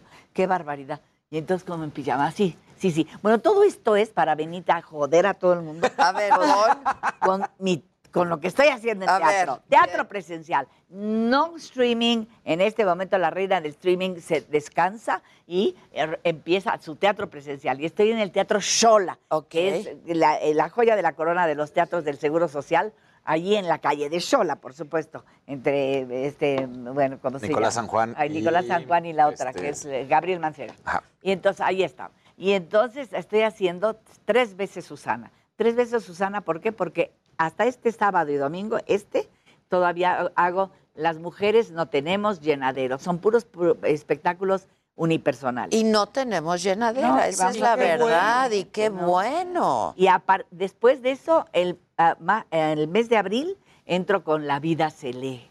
La vida se La lee. vida se Y lee. con textos maravillosos como de, de, por ejemplo, de Jaime Sabines, de, de León Felipe, bueno, en fin, Wow. textos maravillosos. Y luego en mayo hago Madre solo hay una y como yo, ninguna. ¡Eso! Y hay unos poemas, bueno, espectaculares. Y todo eso es tuyo, tú lo Solita, sí, sí. Bueno, yo, yo O recopilo. sea, tú recopilas. Yo recopilo porque hay cuento, hay, hay este, anécdotas. El, el más libre es el que estoy haciendo ahorita, que es eh, mm, este, las mujeres no tenemos llenadero. Y entonces ahí cuentas anécdotas y lo que me haya podido pasar en la calle, yo vida. llego ahí le- no, o comentario de algo, de esas cosas que no puedes creer, ¿no? Bueno, etcétera. Y entonces ahí eh, se quedan las luces prendidas de la sala y yo platico con la gente y es una tertulia, es una tertulia. Es que qué falta nos hacen las el, sa- el las sábado es a las siete y media, todo tempranito, porque yo si no me quedo dormida. Entonces a las siete y media el sábado Ok. y el domingo es a las seis de la tarde. Buenísimo. ¿Y cuánto dura el espectáculo? ¿Hora y media con Una todo hora y media cuando mucho, sí. Y hay, y hay intermedio. No, no, no Ah, hay no, es corridito. No, y ahí hay, pero hay diálogo, hay diálogo al final con el público, que, que- qué texto le gustó más, o a ver qué comentario. Verás, no son fragmentitos. No me sé nada de memoria porque todo lo leo. lectura. Todo es lectura. Claro, porque la vida se lee. La vida se lee. Es que quiero, yo, yo lo hago como le digo a la gente, no por huevona, no me lo aprendo, me sobra si me las aprendo, pero no es por eso, sino que quiero que vean que estoy leyendo, que esas hojas, Es que hay obras para eso. Letras, no, pues esas Pues son son, las especiales. letras, Las letras pegadas ahí negras en papel blanco no significan nada más que lo que usted ponga. Y entonces uno la hay que leer, pero no saben leer en México porque les enseñan a leer palabras, no conceptos. Ese Sí, es es todo el problema. Todo el problema es ese. No tienen la culpa los maestros, a ellos les enseñaron a leer mal y esto viene en una cadena todo- hasta el fin de la tierra. Entonces no tiene ese maestro la culpa. A lo mejor por ahí hay el garbanzo de Alibra, que sí los hay, y entonces ese es el buen maestro o la buena maestra que sabe enseñar y que le gusta la lectura, etcétera. Yo tendría muchas cosas que contarles acerca de la lectura en México y los problemas que tiene, porque no lee la gente, pero no lee la gente por esa es la primera, porque no saben leer. Porque les, yo pongo a un maestro, yo doy de- de- talleres con maestros. Entonces le digo, a ver, a ver, eh, ocho líneas de un poemita de, de Rosario Castellano. Digo, Aquí, aquí las y te haz de cuenta, yo te las doy a ti. Digo, te, ahí tú, ahora lee, ahí te pones tú a leerlo. Y mientras tanto yo aquí voy a distraer a la gente platicándoles de cualquier... Y ahí estoy platicando yo. Digo, ¿ya está usted lista, maestro? Sí, sí, muy bien. Entonces, a ver. ah, Bueno, bueno, mira, así, así no te voy a decir cómo es esto porque no. no. Allá al público sí, sí lo digo. Les digo, esto es así, ¿eh? Y entonces les, les explico las cosas. Sí, sí, que, no, es, es- eh, yo soy la polo polo cultural. Y entonces la gente, pues sí, lo pasamos bien, lo pasamos muy bien. Pues Eso. es que sí, a ver, este, la lectura, la cultura no tiene por qué ser aburrida. Nunca, no nunca. es No, no, no es, no, nunca. yo me de entrada no es. Leyendo en el programa de Guillermo Ortega, ¿era? Sí. Era espectacular ¿Cómo? cuando Claro. ya toca- digo, tenía que estar en la escuela, pero cuando no iba, te veía y era increíble era bonito, era verte bonito. leer. Porque además contagias Me- me este permite- gusto por la Sí, lectura Eso y la es todo lo por eso. digo. ¿Saben por qué voy a leer? Para contagiar. Exactamente esa es la palabra. Contagiar. Para que vean ustedes mi, mi placer. Entonces eso, así a lo mejor ustedes lo... Y bueno, a ver, a ver si pega. Y yo, cuando me dicen, ¿y qué haces en tu tiempo libre? Leer. No, no, pero ¿qué haces en tu tiempo? Leer. Es lo único que yo hago. Es un placer Es lo único que yo hago. increíble. Yo, a, a mí esta pandemia me vino, bueno, fantástico, porque luego me- yo me voy a las librerías y no compro un libro, sino que ahí voy y compro así, y ahí salgo con mis... Y digo, ay, ahora sí, es como amantes, como amantes, porque los pones al lado de tu cama. Claro. Y entonces te están esperando en la noche. A ver en qué momento. Sí, sí, a qué horas llegas. Y entonces ya llegas, ya. Bueno, es maravilloso. Es ¿no? Sí, maravilloso. Sí, sí, sí. Entonces, ah, bueno, este, este el- te quiero decir además que, que- que quiero agradecerle al público públicamente, al público públicamente. Públicamente. Esto, que vayan al teatro. Han ido. Y muchos, muchos. Yo, a mí me, me da mucha vergüenza decirlo. No debería darme vergüenza, pero me da, porque mucha gente, mucha, para lo que es, que, que- que cuesta mucho trabajo que la gente vaya. Nosotros estamos teniendo, bueno, yo estoy teniendo 200 personas. 200. Bien. No, no, yo, cu- cuando yo salgo y los veo, me les quedo viendo. Wow. Digo, ay, ay, Dios los bendiga. Sí. Que salieron de su casa. Yo no hubiera salido, yo estaría ya en mi pijama. que a mí me Pero la gente sí perro. tenemos ganas de ir al teatro y de verlo. Pero ya la gente tiene ganas y la gente, la gente joven tiene que ir. que ir Pero al a- esto es lo que más me sorprende ahora. En este espectáculo de las mujeres no tenemos llenadero. Mucha, mucha gente joven. Mucha gente, no, y peor todavía, en el club de la pequeña Lulú, Mujeres. se nos cuelan los tobis. No me digas, van. Tobis. Ahí van. Le digo, pero qué bueno. Entonces le digo, a ver, a ver, a ver, ¿quién los tra quién vino aquí a huevo? Ya, de, de una vez, digan. Y sí, sí, levantan la mano, generalmente son señores mayores. Digo, ¿por qué no lo Porque dejaron los en trajeron. su casa? Sí, ¿para Lo hubieran qué? dejado en su casa, los tranquilo, viendo su tele, bien, pero no, no, no, a fuerza. Bueno, pero al final esos, al final, cuando abro el diálogo, me dicen, señora, qué bueno que me trajeron a huevo. Felicidades, me voy Ay, contenta". qué bueno.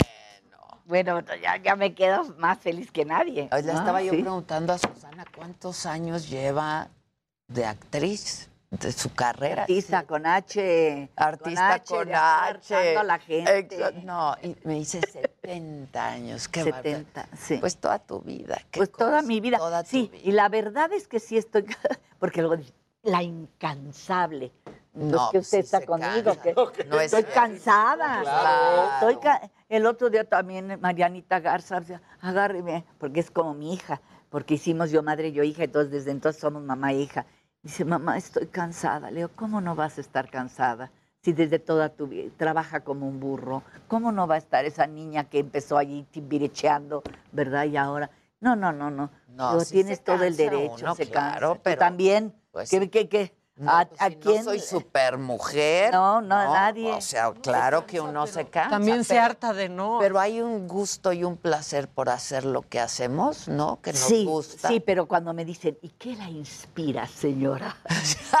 ¿Qué es lo que en las entrevistas? No, porque las de, ¿qué, qué?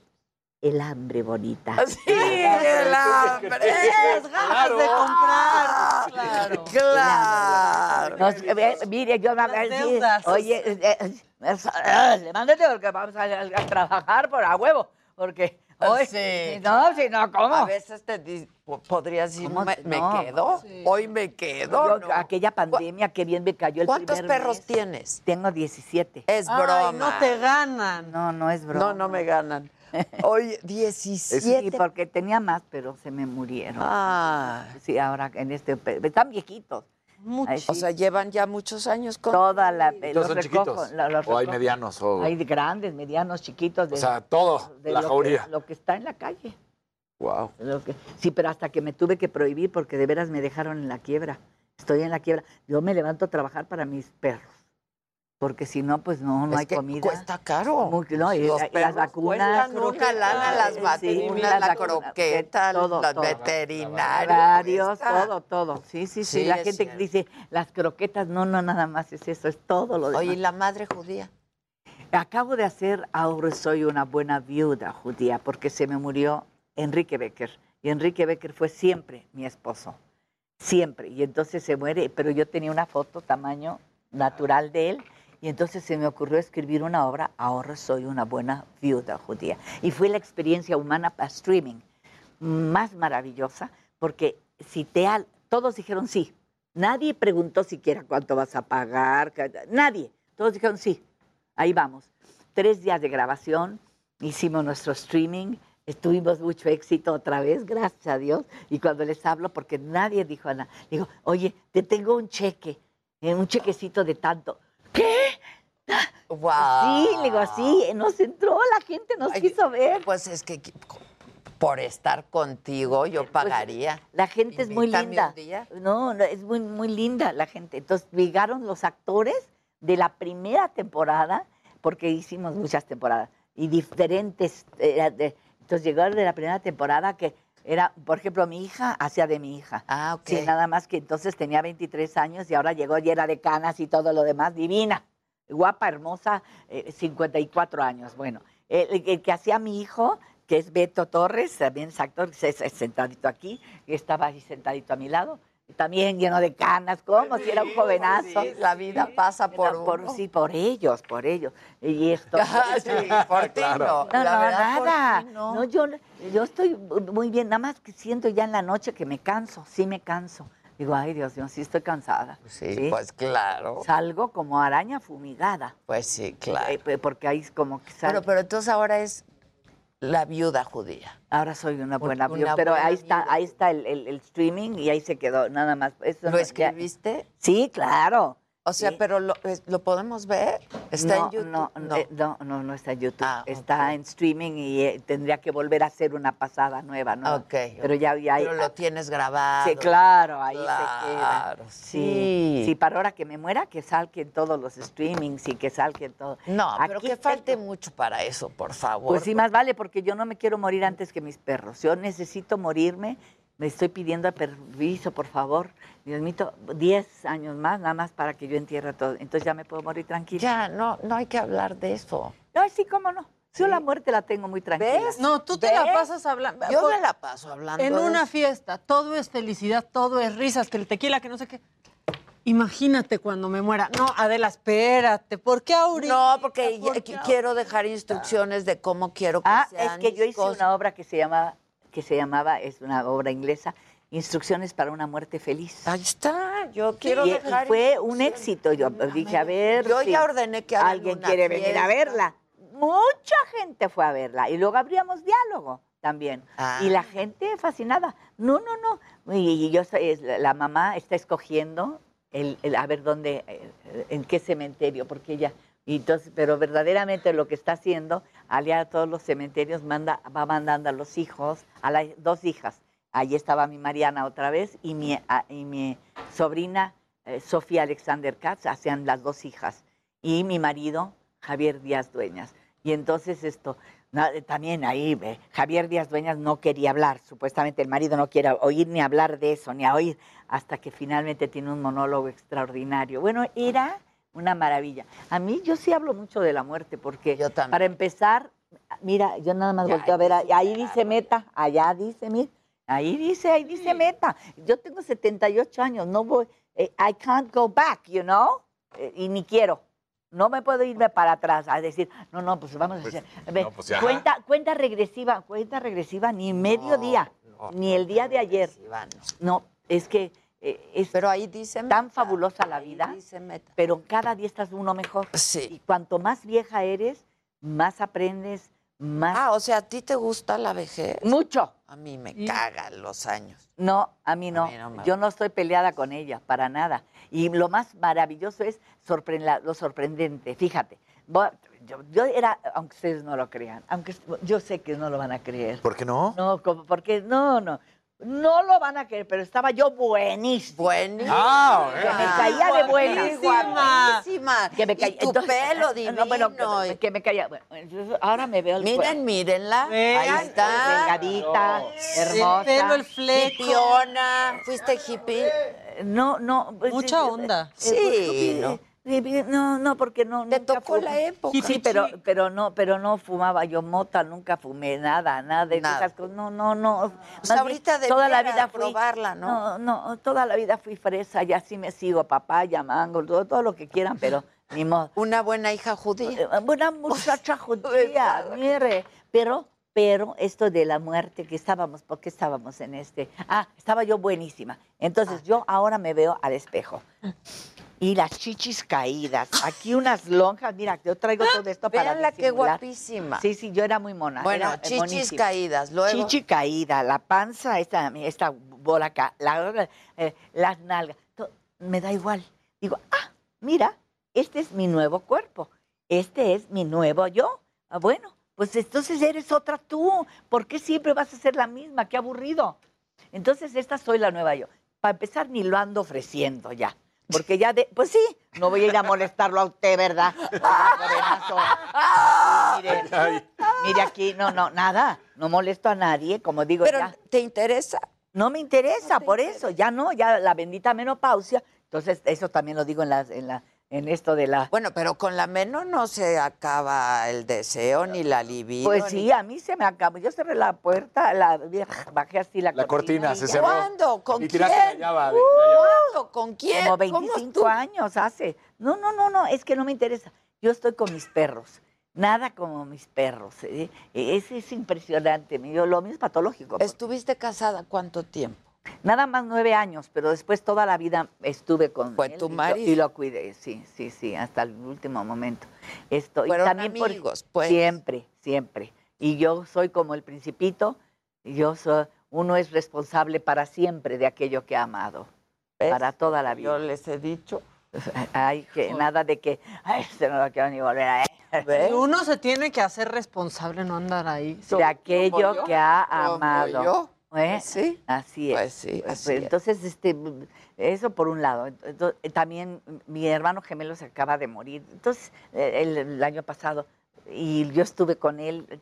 Yo he estado acompañando a mucha gente que muere y tampoco me lo hago. Hijos, pero es bien haciendo- doloroso un hermano, ¿no? mi gemelo, ¿no?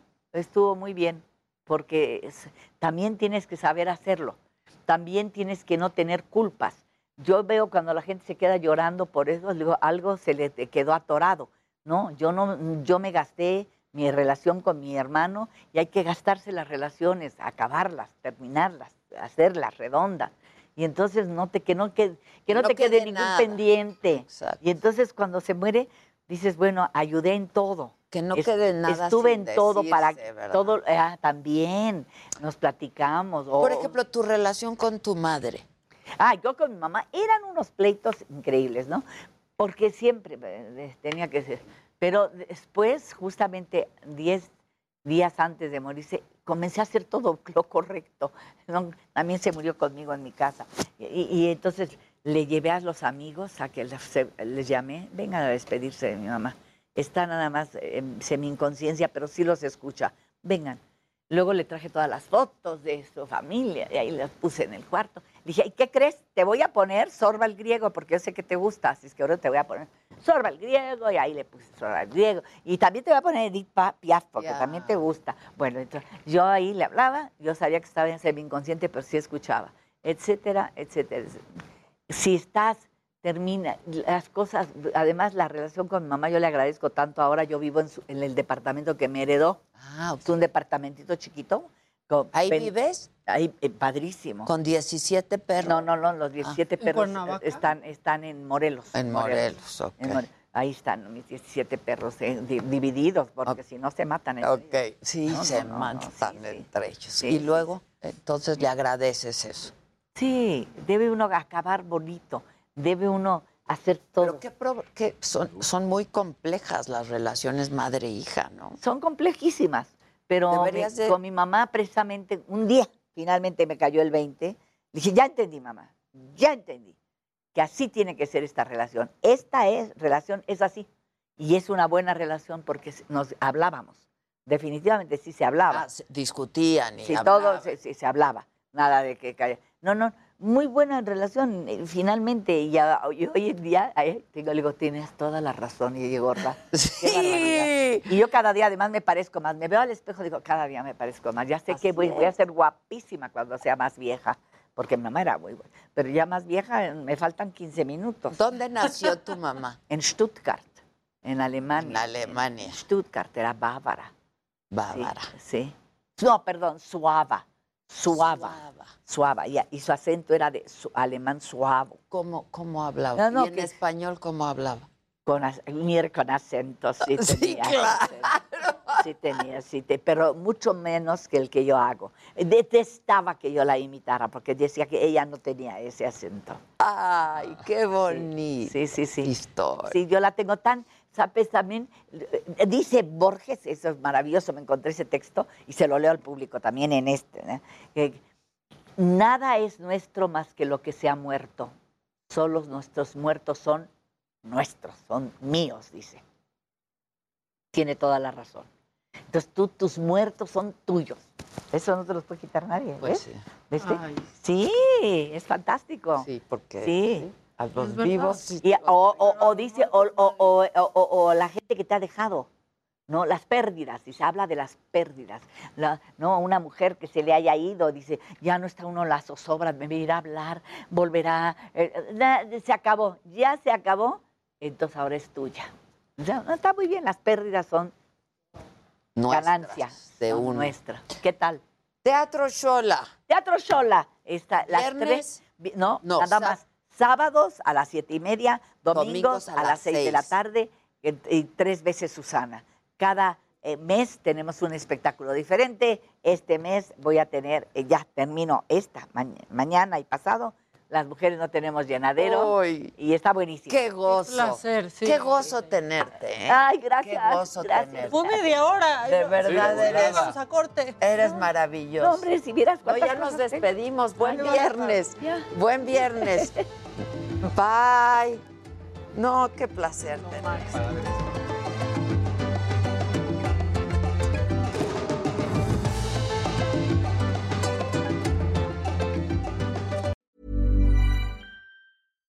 When you make decisions for your company, you look for the no brainers. And if you have a lot of mailing to do, stamps.com is the ultimate no brainer. It streamlines your processes to make your business more efficient, which makes you less busy. Mail checks, invoices, legal documents, and everything you need to keep your business running with stamps.com. Seamlessly connect with every major marketplace and shopping cart. Schedule package pickups and see your cheapest and fastest shipping options from different carriers with rates up to 89% off USPS and UPS rates. And with the stamps.com mobile app, you can take care of mailing and shipping wherever you are. Make the same no-brainer decision as over 1 million other businesses with stamps.com. Sign up with code program for a 4-week trial plus free postage and a free digital scale. No long-term commitments or contracts. That's stamps.com. Code program.